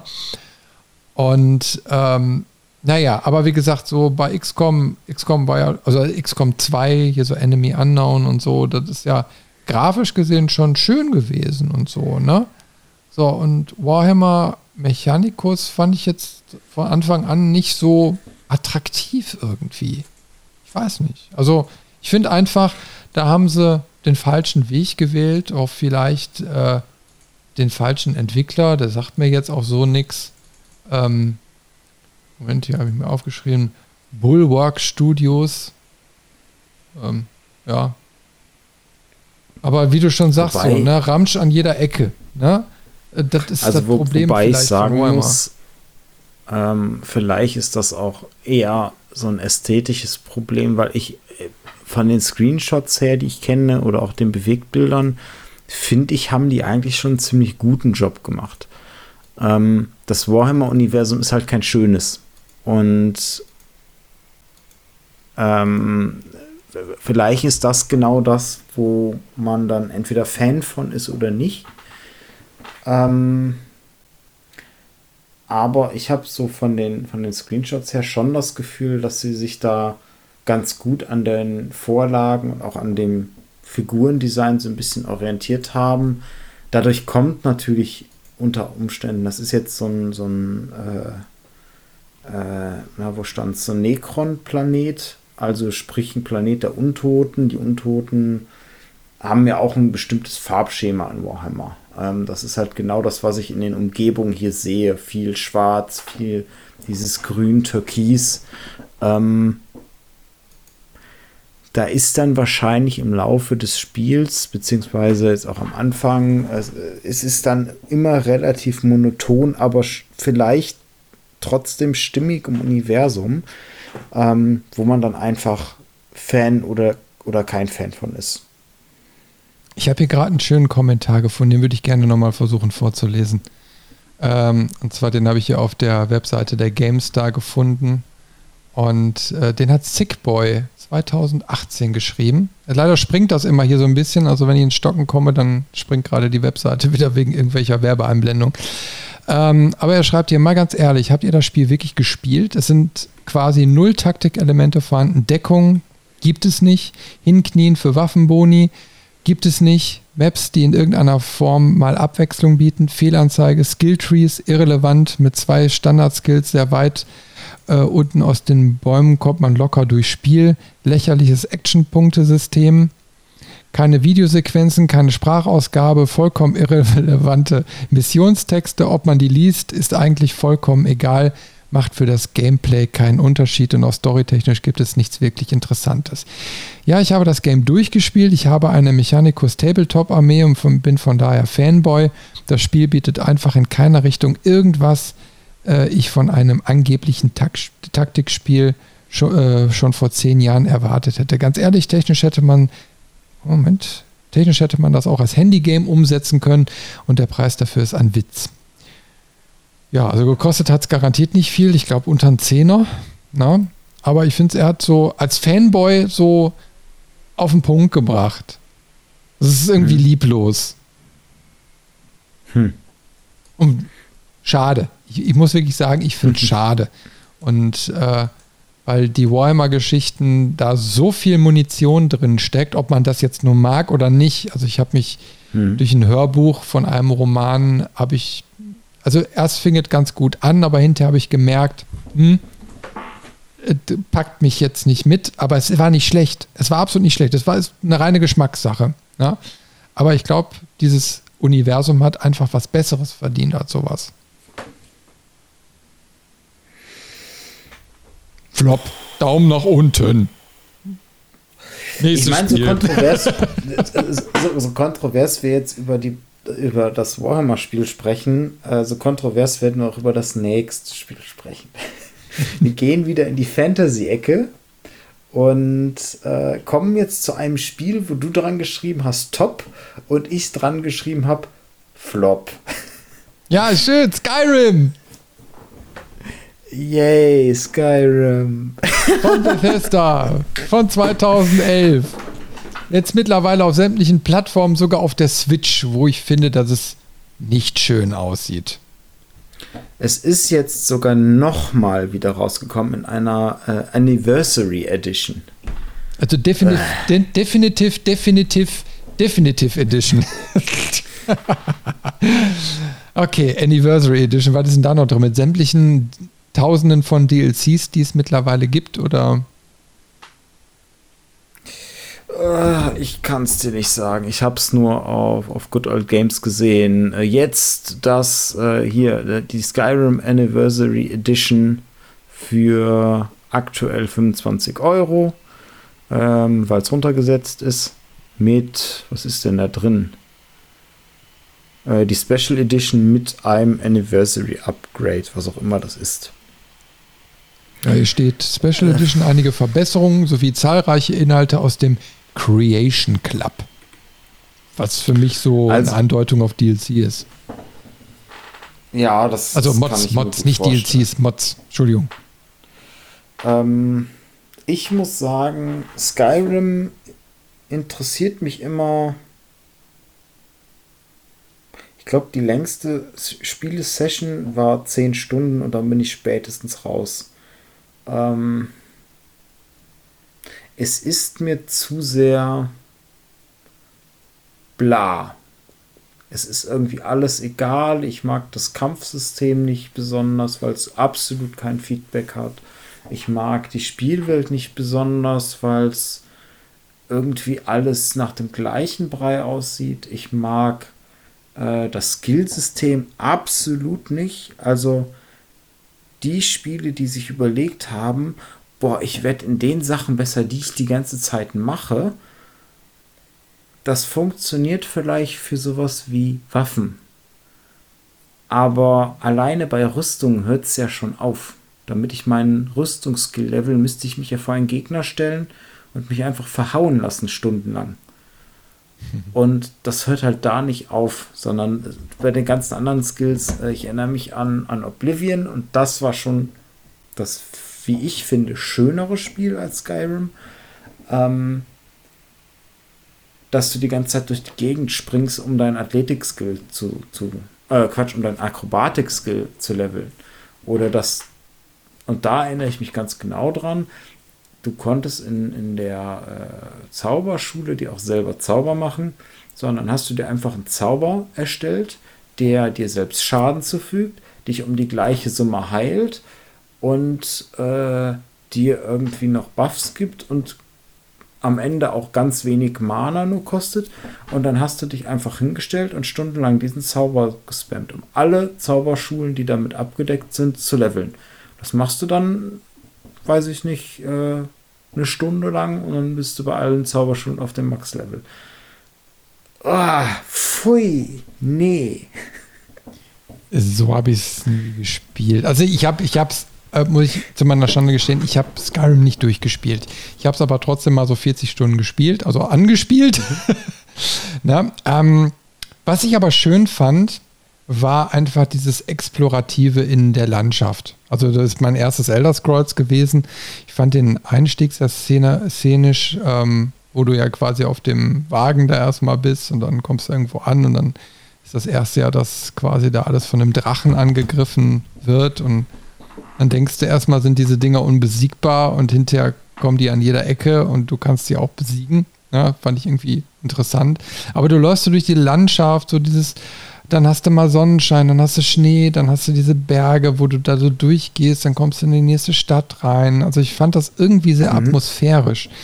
Und dann gehst du auch mal in die Dungeons rein, die waren teilweise, naja, na, ähm, aber trotzdem äh, war das so eine große Welt, die du einfach mal so aus der Ich-Perspektive erkunden konntest. Und dann bist du auch mal in Schneegestöber rein und so. Ne? Also so Sachen, wo einfach die Optik auch so ein bisschen mitgezählt hat. Ähm, irgendwann war ich dann eben halt auch raus, weil wie eben halt bei mir so ist mit zeitintensiven Spielen. Ähm, mhm. Da nicht jedes packt mich, beziehungsweise mittlerweile habe ich auch nicht mehr so das Problem zu sagen, ich höre jetzt auf. Ähm, ich würde es mir zum Beispiel auch nicht für die Switch holen, weil ich da auch nochmal ein anderes Spielverhalten habe. Ähm, ich greife da mal zwar schnell zur Konsole auf der Couch, Aber dann liege ich auch da und auf einem kleinen Bildschirm würde das Spiel für mich keinen Sinn machen. Äh, und ich hätte auch, glaube ich, keine Lust, dann so viele Stunden dann da nochmal über so eine Konsole da zu investieren. Also wenn dann, mhm. Also Elder Scrolls steht und fällt für mich auch mit der Optik und ich habe einmal die Switch-Variante gesehen, die hat mir überhaupt nicht gefallen. Ich kannte die PC-Version ne, und die war schön und die auf der Switch, die war eben halt viel gröber. Ne, das hat dann mhm. bei mir schon nicht mehr Klick gemacht. Ähm, ich muss dazu aber auch sagen, ein nächstes Elder Scrolls würde ich nicht spielen, weil ich einfach nicht die Zeit habe. Ähm, also, obwohl ich sie gerne vielleicht mal hätte, um auch mal tiefer irgendwo einzusteigen, aber so mein Leben lässt das nicht mehr ganz so zu, wie ich das immer gerne hätte. Ne? Und äh, ich habe jetzt zum Beispiel nur mal so als Vergleich, ich habe Disco Elysium tatsächlich durchgespielt. Da habe mhm. ich 50 Stunden drin investiert. Und äh, das hat tatsächlich auch monatelang kurz vor Ende bei mir gelegen, weil ich da einfach keine Zeit und keinen Kopf für hatte. Und die letzte ja, sagen wir mal, die letzten zwei Stunden habe ich dann vor kurzem dann zu Ende gespielt. Aber 50 Stunden, und ich glaube, ich kann mich bei Prey auch noch erinnern, das lag so bei 35 bis 38 Stunden. Ähm, das sind schon Klopper. Aber alles, was so über die 40 geht, da zieht sich dann auch bei mir. Und wenn es sich zu lang zieht, bin ich irgendwann raus. Na? Also entweder spielst du weit in einem Fluss durch, aber Skyrim ist nichts, was du mal eben so an einem Stück spielst. Ja, und ich glaube, mit den 40 Stunden war ich wirklich noch am Anfang. Ich glaube, da kann man schnell dreistellig werden, oder? Ja, mit Sicherheit. Ähm, ich finde aber vor allen Dingen gerade, wenn du sagst, die Spielwelt bei Skyrim hat dich so oder das Erkunden äh, gereizt. Die Vorgänger waren deutlich schöner. Also Skyrim ist irgendwie für mich ähm, so der Inbegriff von grau-braun Matsch. So, das, das war die Spielwelt. Ähm, und bei Oblivion hattest du halt irgendwie alles übersättigt und bunt, was aber auch wieder interessant war. Und du hattest dadurch aber auch viele verschieden gestaltete ähm, Gebiete, die auch komplett unterschiedlich aussahen. Und das Paradebeispiel für eine interessante mystische Welt war Morrowind, fand ich. Ähm, weil da war alles ja fast wie auf so einer außerirdischen Welt. Da waren riesige Pilzwälder und ähm, auch die, die sogenannten Schreiter, also so, ich weiß gar nicht, wie man es beschreiben will, so, so seltsam riesige Wesen, auf denen man dann quasi äh, reitet, also was, was so ein bisschen die, die Reisemechanik war. Ähm, also es war alles irgendwie so eine zauberhaft mystische Welt und, und trotzdem so ein bisschen geerdet. Ähm, also das waren, fand ich, die deutlich interessanteren Welten. Und irgendwie Skyrim war so, das ist so die Ubisoft-Formel von einem Spiel, was, oder von einer Spielereihe, die selten mit besonderen äh, Spielmechaniken geglänzt haben, sondern eher immer so ein bisschen, boah, guck mal, wie groß die Spielwelt ist, boah, guck mal, wie prozedural, äh, prozedural äh, generiert die ganzen Sachen sind. Und äh, ich war bei Skyrim spätestens raus und das hat mich am meisten gestört dann fingen die Quests an, dich quer über die Karte zu schicken. Da musst du von ganz äh, links oben nach rechts unten, um wieder in die Mitte, um dann nach rechts oben, um wieder nach links mhm. unten und dann wieder. Und das hat jede Quest plötzlich gemacht. Und dann denke ich mir so, nee. Dadurch verliert die Welt für mich noch mehr an Zusammenhang und an Glaubwürdigkeit. Da habe ich lieber eine kleinere, kompaktere Welt, die ich dann wirklich auch schön erkunde und wo ich so, ich sag mal, so nach und nach mein, mein Gebiet erstmal abhake. So, dann habe ich da alles gemacht oder das meiste. dann gehe ich ins nächste Gebiet. Dann gucke ich mir da an, dann muss ich vielleicht mal zurück ins alte, aber eher selten. Und nicht so, ich muss die ganze Zeit hin und her springen. Also Skyrim ist für mich wirklich so ein,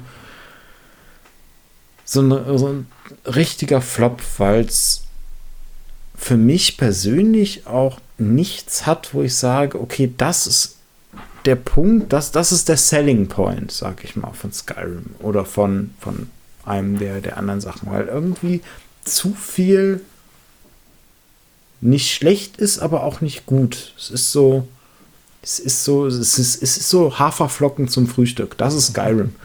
Also was ich total doof fand, war dieses, ähm, dieses, dieses Hauskauf-Feature. Ne? Also du mhm. kannst ja relativ am Anfang schon, kannst du dir ein, ein, ein, Haus kaufen für eine gewisse Anzahl von Goldmünzen. Und mhm. dann, das habe ich aber auch später verstanden, weil das ist nur wirklich so eine Kaschemme und dann kannst du die weiter ausstatten. Ne? So mit neuen mhm. Möbeln und so kannst du da richtig Geld investieren. Und in der habe ich nur so gemerkt, so, also du kannst dann auch in anderen Städten das machen. Du kannst aber immer wohl nur einen Wohnsitz haben, wenn ich das so richtig verstanden habe. Ich habe aber hinterher so gemerkt, so, das ist eigentlich egal. Es ist so, es ist so, warum? Hm. Es ist so künstlich, so nach dem Motto, ja, du kannst das jetzt hier auch noch machen, dann hast du so einen Punkt, äh, wo du hin zurückkehren kannst. Ja, aber du hast ja an den Orten, wo du da bist, gar nicht so viele Interaktionsmöglichkeiten, dass du irgendwie sagst, so, hey, hier fühle ich mich zu Hause. Das ist jetzt so das Ding, wo ich mich jetzt einmal im Monat wieder einklicke, um irgendwie was, was zu erleben. Ähm, das habe ich irgendwie nicht so verstanden. Das ist, das ist immer so ein bisschen so over the top. Hey, wir haben doch noch eine coole Idee, na, die bauen wir noch irgendwie mit ein. Und du denkst hinterher so, das hättet ihr euch sparen können. Warum? Ja? Hm. Weil das ja jetzt nun mal auch kein Hausbausimulator. Also das ja auch mhm. nicht. Das, das, ich so, äh, suche jetzt auch noch meine Tapeten aus. Äh, nee, also das, das, das war so ein Feature, das hätten sie sich sparen können. Da hätten Gasthäuser oder so gereicht. Ja, also da ist ja ganz viel drin, nur damit es drin ist, äh, gefühlt. Dann sagen wir doch einfach, es ist eben halt so, äh, nicht hopp, nicht ganz flop, es ist so, so gemäß, was gemäßigtes äh, für jeden was dabei. Entweder man mag es oder man mag es nicht. Mhm. Nicht Fisch, nicht Fleisch. Aber ganz viel Sky. Naja, okay, dann würde ich jetzt mal sagen, springen wir zum letzten Spiel für diesen Podcast. Und das ist auch wieder was von dir, wo du ganz viel drüber erzählen kannst, wo ich eigentlich nur zuhören kann äh, wo du aber ein ganz fettes Top, Top, Top, Top, Top dahinter geschrieben hast. Genau. Und zwar hatte ich überlegt, ich habe so ein bisschen hin und her überlegt, okay, eins aus dieser Reihe muss ich auf jeden Fall reinnehmen. Und dann habe ich mich dafür entschieden, den letzten Teil zu nehmen, weil der am einsteigerfreundlichsten ist. Ähm, und zwar geht es um Elden Ring. Ähm, Elden Ring ist das Open World Dark Souls von äh, oder mit einer, einer unheimlich künstlerisch gestalteten Welt. Ähm, und da haben wir schon den ersten Punkt, den man ganz gut vielleicht jetzt mal so im Vergleich zu Skyrim wiederziehen könnte. Ähm, From Software hat hier eine Open World geschaffen, die selbst heutzutage, wo wir so viele Open World Spiele haben, alles noch mal ein bisschen anders macht. Ein bisschen besser tatsächlich. Also irgendwie, es ist eine klar lesbare Welt. Ähm, alles, was du aufsammeln kannst, ist irgendwie klar hervorgehoben. Und das nicht störend, wie es in manchen Spielen ist, dass du dann, ich sag mal, so einen, so Detective-Mode hast, also so eine, so eine spezielle Ansicht, die auf Knopfdruck dann alles hervorhebt, sondern es ist einfach ähm, zum Beispiel Büsche mit roten Beeren oder so, die haben so rot leuchtende Beeren und die siehst du sofort, die erkennst du und du weißt, okay, die kann ich aufnehmen. Und mit so viel Farbkodierung hast du überall in der Welt.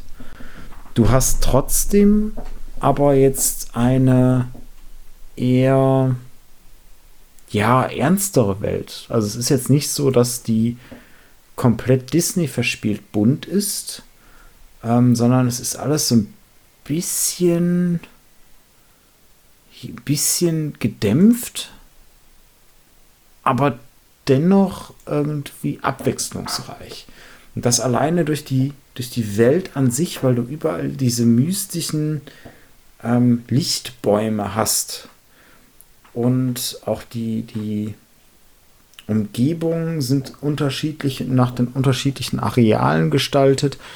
Da sind die Übergänge tatsächlich manchmal ein bisschen unbeholfen, aber an für sich hast du sehr viel Abwechslung da drin und das nicht so dieses klassische, ich habe einen Wald, ich habe ein Schneegebiet, ich habe einen Sumpf äh, und ich habe eine Wüste, sondern immer anders. Ähm, immer irgendwie besonders. Und das erste Gebiet, in dem man ist, ist tatsächlich schon das langweiligste Gebiet, was es im ganzen Spiel gibt. ähm, Weil es halt so dieses klassische Burgen, äh, Gebirge, Wälder durchmischt. Und selbst das ist, wie ich finde, ein schönes Gebiet ähm, weil dann da auch halt so fantastische Wesen drin sind. Da sind da Riesenbären plötzlich oder ähm, irgendwelche äh, Skelettkarawanen, die du überfallen kannst.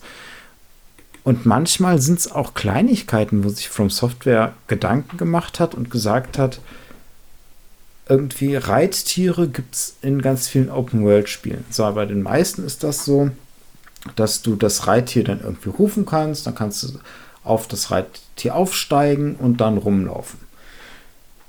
Bei Elden Ring ist es so, wenn du dein Reittier rufst, das ist so ein, so ein Geister-Reittier irgendwie, dann wirst du ein Stück in die Luft katapultiert und das Reittier erscheint unter dir im vollen Galopp. Das heißt, du bist direkt in der flüssigen Bewegung. Du, du musst nicht stehen bleiben und dann erstmal eine Animation abwarten, um auf das, das äh, Pferd aufzusteigen. Das ist einfach, das ist eine Kleinigkeit, aber die macht so viel aus. Die ändert so viel im Spielfluss, weil du dadurch auch mitten im Kampf mal eben aufs Pferd aufsteigen kannst, um dann aus dem Kampf zu fliehen. Und du merkst an ganz vielen Ecken und Enden dieses Spiels, dass da so viel Gehirnschmalz reingeflossen ist. Ähm, es gibt auch überall was zu entdecken. Äh, die Karte an sich, die du kriegst, ist nicht ganz aufgedeckt, sondern du deckst sie auf, indem du die Welt erkundest. Es gibt manche Sachen, die werden eingezeichnet, wenn du sie entdeckst. Es gibt manche Sachen, die kannst du selber einzeichnen, also so ein bisschen, wie man das von, von ganz früher von den äh, zum Beispiel Ultima spielen oder so kennt, wo du dann selbst auf der Karte Notizen machen konntest.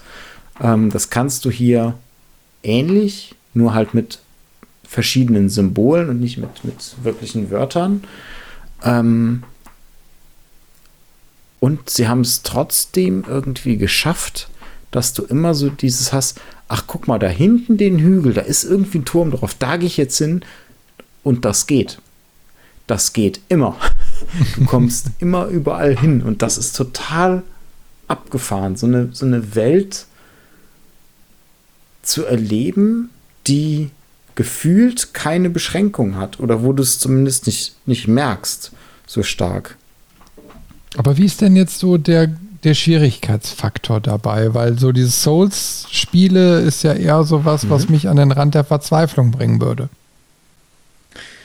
Deswegen habe ich Elden Ring gewählt, weil Elden Ring hat den Vorteil, du hast keinen linearen Spielfluss.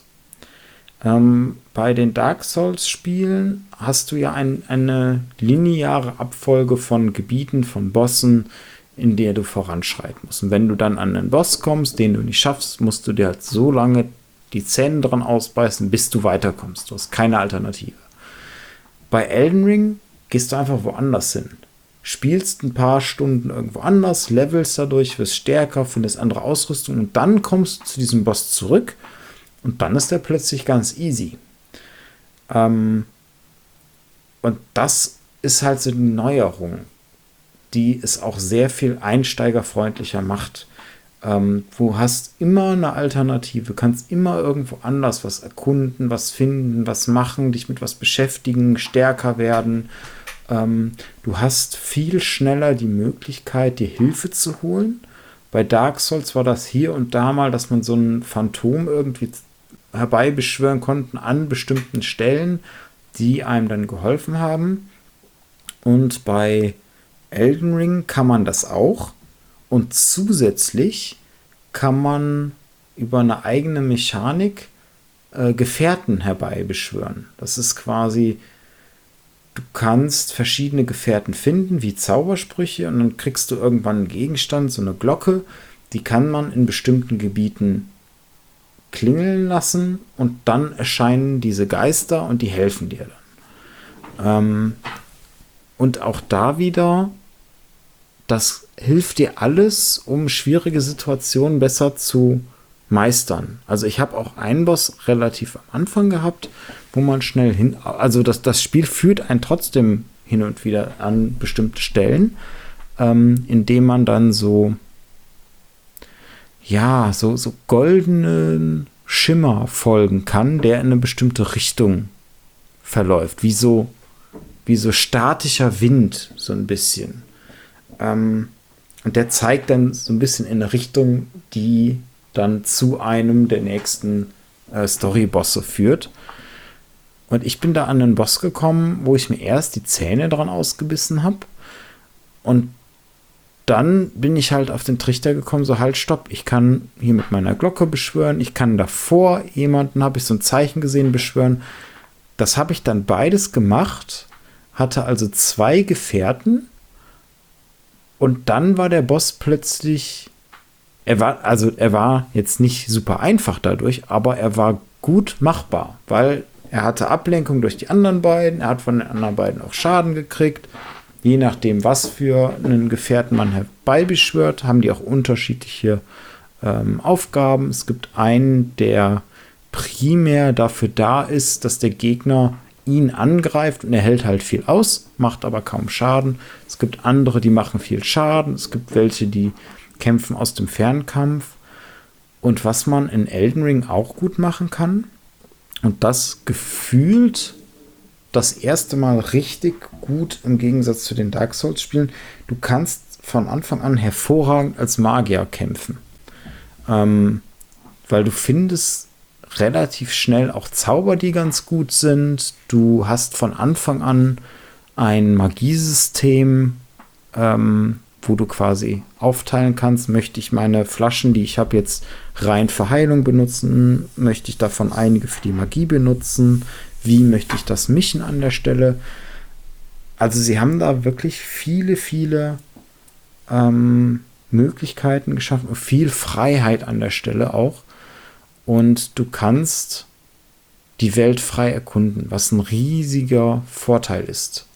Also ich hatte, ich bin noch nie an den Punkt gekommen, wo ich gesagt habe, okay, es gibt jetzt nur einen Weg, sondern es gab immer tausende Wege und, und selbst wenn ich dann, und das war auch ein, ein abgedrehter Moment, man hat schon diese riesige Oberwelt und dann habe ich irgendwo einen Turm gefunden und bin da auf so einer, so einer größere Steinplatte getreten und dann hat sich herausgestellt, dass das ein Fahrstuhl ist. Und dann fuhr der Fahrstuhl nach unten und ich dachte, oh, jetzt geht's in den Dungeon. Und dann fuhr der weiter nach unten. Und dann noch weiter. Und noch weiter. Und plötzlich ist man in der Unterwelt.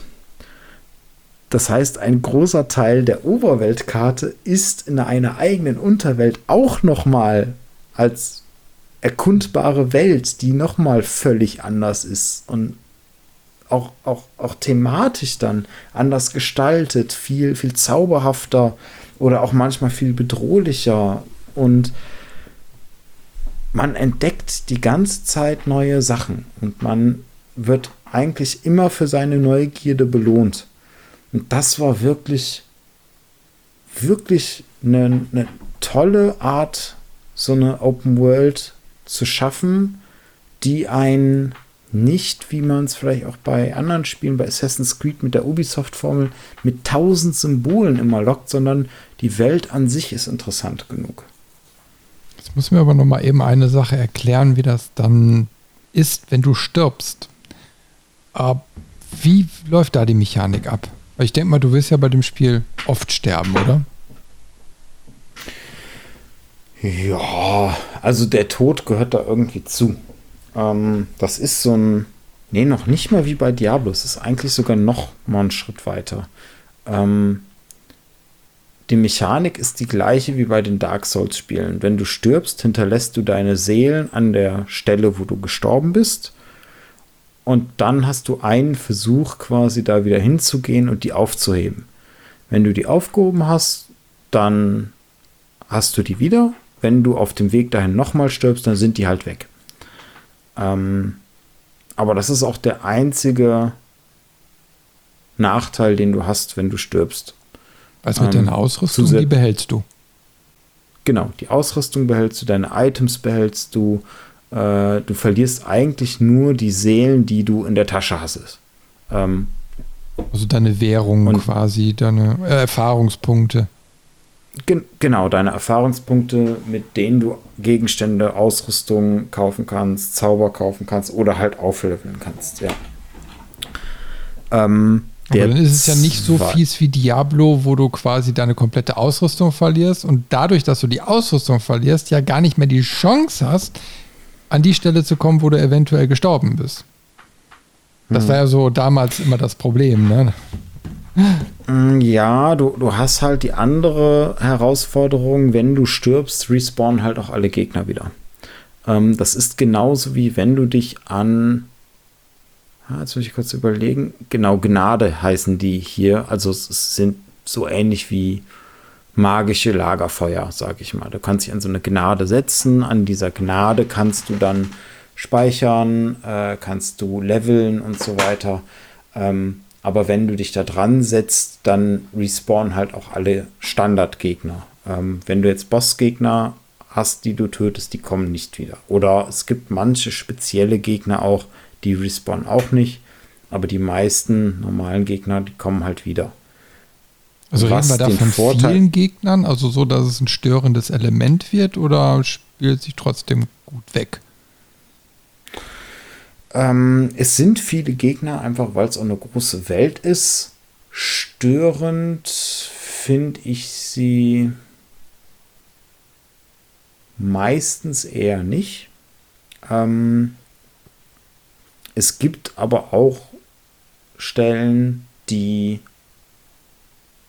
ähm, lästig werden, wenn du äh, auf einem Weg zu einem Boss gestorben bist, sage ich mal.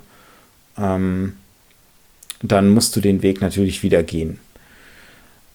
Mit allen Gegnern, die dabei waren. Du hast aber den Vorteil, und das haben sie auch erst mit Elden Ring eingeführt, zusätzlich zu diesen äh, Gnaden, zu diesen, diesen Lagerfeuern, ähm, hast du so kleine Statuen überall verteilt an bestimmten Punkten, die quasi so ein Quick Save sind. Ähm, das heißt, wenn du stirbst, kannst du auch da wieder respawnen du kannst dir das dann aussuchen, ob du ans letzte Lagerfeuer möchtest oder ob du bei diesem Quick Save Punkt, nenne ich es mal, äh, äh, respawnst und die sind jetzt bei Bossgegnern zumindest meistens kurz davor oder direkt davor.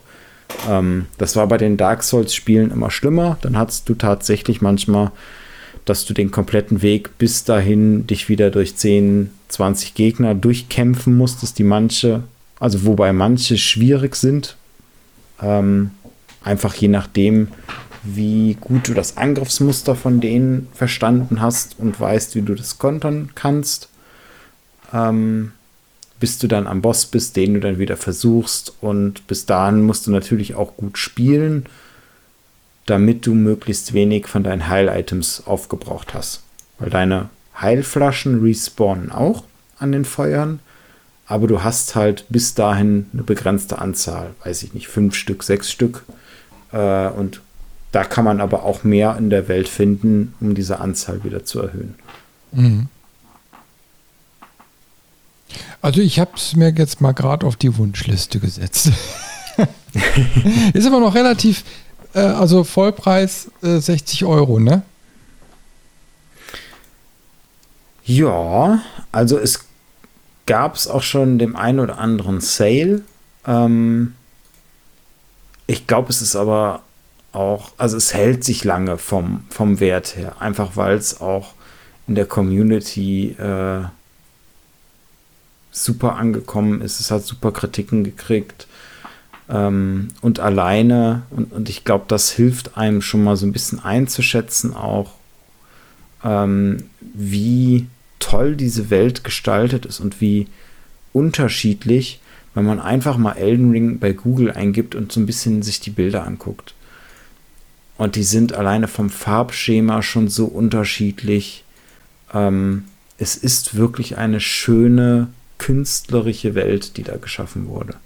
Also die Bilder gefallen mir auch sehr, sehr gut. Jetzt, jetzt frage ich, frag ich dich noch, ähm, hast du das jetzt auf dem PC gespielt oder Konsole?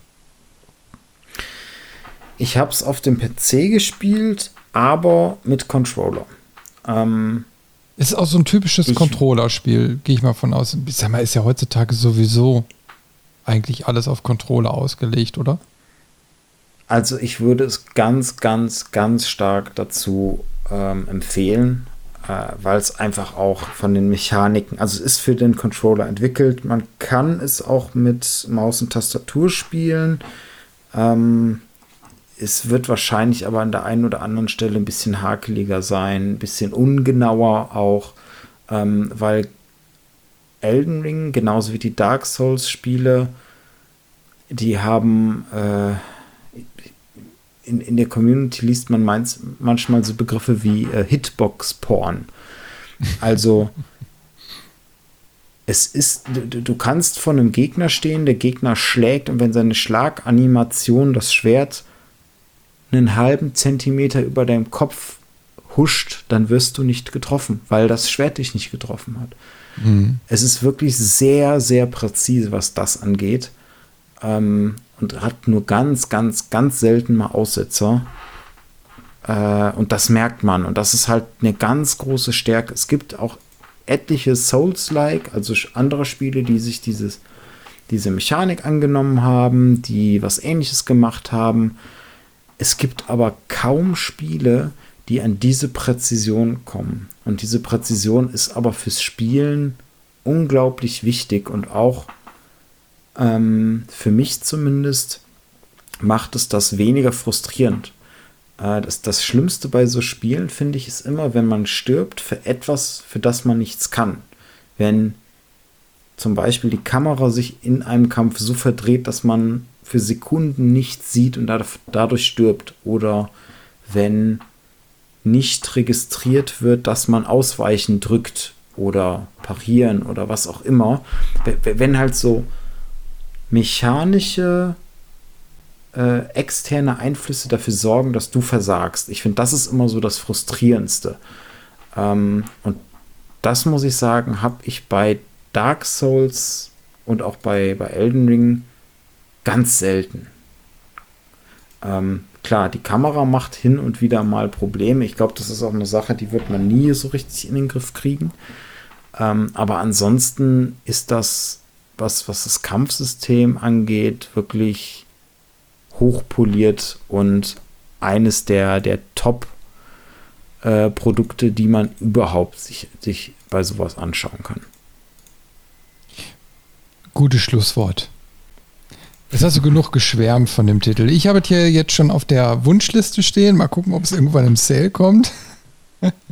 aber mir ist echt aufgefallen, wir haben eigentlich über viele gute Spiele gesprochen, aber jetzt nur ganz wenig, was äh, Flop ist. Das müssen wir irgendwann noch mal ändern. Mhm. Wir müssen mal hinterher so einen Podcast machen, wo wir nur über schlechte Spiele sprechen. Da müssen wir vielleicht noch mal durch die Hölle, na, weil die müssen wir ja auch gespielt haben. Aber wir hatten ja mhm. mal so eine Kategorie Schrottspiele. Ja, ja die Müsste man eigentlich mal wieder revivalen. die, die, ist auch irgendwann, nachdem wir das gemacht haben, äh, von, von, so einem unbekannten YouTuber, so, so einem Hand of Blood äh, nachgemacht worden. Siehst du, haben wir, haben wir den auch noch inspiriert hier. Müssen wir Lizenzgebühren ja. noch einfordern. ja, mal gucken. Schauen wir mal, was wir uns da noch so raussuchen. Also die Themen werden auf jeden Fall nicht weniger. Aber war doch gut. Also ich meine, dann haben wir, dann können wir ja jetzt einen Haken an unser in Anführungsstrichen Battle machen, an, an unser Duell Fantasy gegen Science Fiction. Heute mhm. haben wir mhm. festgestellt, es gibt einfach jede Menge gute Titel. Und die sollte man dann auch gespielt haben, wenn es irgendwie geht.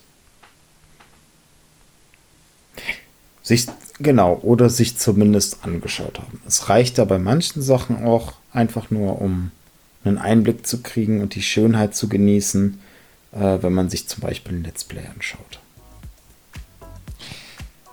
Ja, und an dieser Stelle, wenn ihr zu irgendeinem der Titel, die wir jetzt heute genannt haben, eine Meinung habt, dann schreibt die gerne in die Kommentare auf, am besten auf unserer Webseite levelmeister.de. Äh, da kann man nämlich schön mit uns diskutieren und es gibt ja auch einen lieben Hörer, den Sascha, der es immer fleißig tut, den ich auch schon ein paar Mal erwähnt habe. Das tue ich jetzt wieder, weil er immer so fleißig ist und uns schreibt und ein Appell sein soll an alle Hörer da draußen, ähm, ihm noch gleich zu tun, damit wir einfach da auch mal ein bisschen in die Diskussion reinkommen. Ich finde es total toll. Das macht natürlich am meisten Spaß, wenn man dann so sieht, nicht nur, dass die Folgen gedownloadet werden, sondern dass die auch gehört werden und ja, dass jeder so seine eigene Meinung dazu hat. Und ich glaube, der ein oder andere wird vielleicht auch sagen, mal, weißt du was, was ihr da erzählt, ist der totale Mumpitz. Ich finde das Spiel total doof, was ihr total gut findet. oder auch umgekehrt. Oder ihr habt vielleicht sogar noch irgendwie ein Spiel, ähm, was wir jetzt überhaupt nicht besprochen haben, was auch total doof oder gut ist, was wir dann da auf der Webseite weiter besprechen würden. Würde mich auf jeden Fall freuen. Ich glaube dich auch, Robin, oder? Ja, auf jeden Fall. Interaktion ist immer gut. Und dann würde ich einfach sagen, mit Blick auf die Uhr machen wir jetzt Schluss für heute. Bereiten uns schon mal seelisch auf den nächsten Podcast vor, auf den ich mich jetzt auch schon wieder richtig freue. Und mhm. sagen einfach an der Stelle bis in zwei Wochen. Schaltet wieder alle ein, wenn es wieder heißt Levelmeister Podcast. Und bis dahin, Dankeschön fürs Einschalten und bis zum nächsten Mal. Ciao. Bis denn. Ciao. Vielen Dank, dass du den Levelmeister Podcast bis zum Ende gehört hast. Wir hoffen, dir hat diese Folge Spaß gemacht und du schaltest auch beim nächsten Mal wieder ein. Zu jeder Folge kannst du mit uns natürlich gerne diskutieren. Gehe dazu auf unsere Webseite levelmeister.de und kommentiere einfach unter unserer Podcast-Folge. Alternativ kannst du uns auch auf Facebook oder Instagram eine Nachricht hinterlassen. Und wenn du uns unterstützen willst, dann kannst du das gerne über eine positive Bewertung in einem Podcast-Verzeichnis deiner Wahl machen. So werden wir in Zukunft besser gefunden und gewinnen noch mehr Hörer. Und zu guter Letzt kannst du uns auch auf unserer Steady-Seite finanziell etwas unterstützen. Aber das ist vollkommen freiwillig. Vielen Dank fürs Einschalten und bis zur nächsten Folge.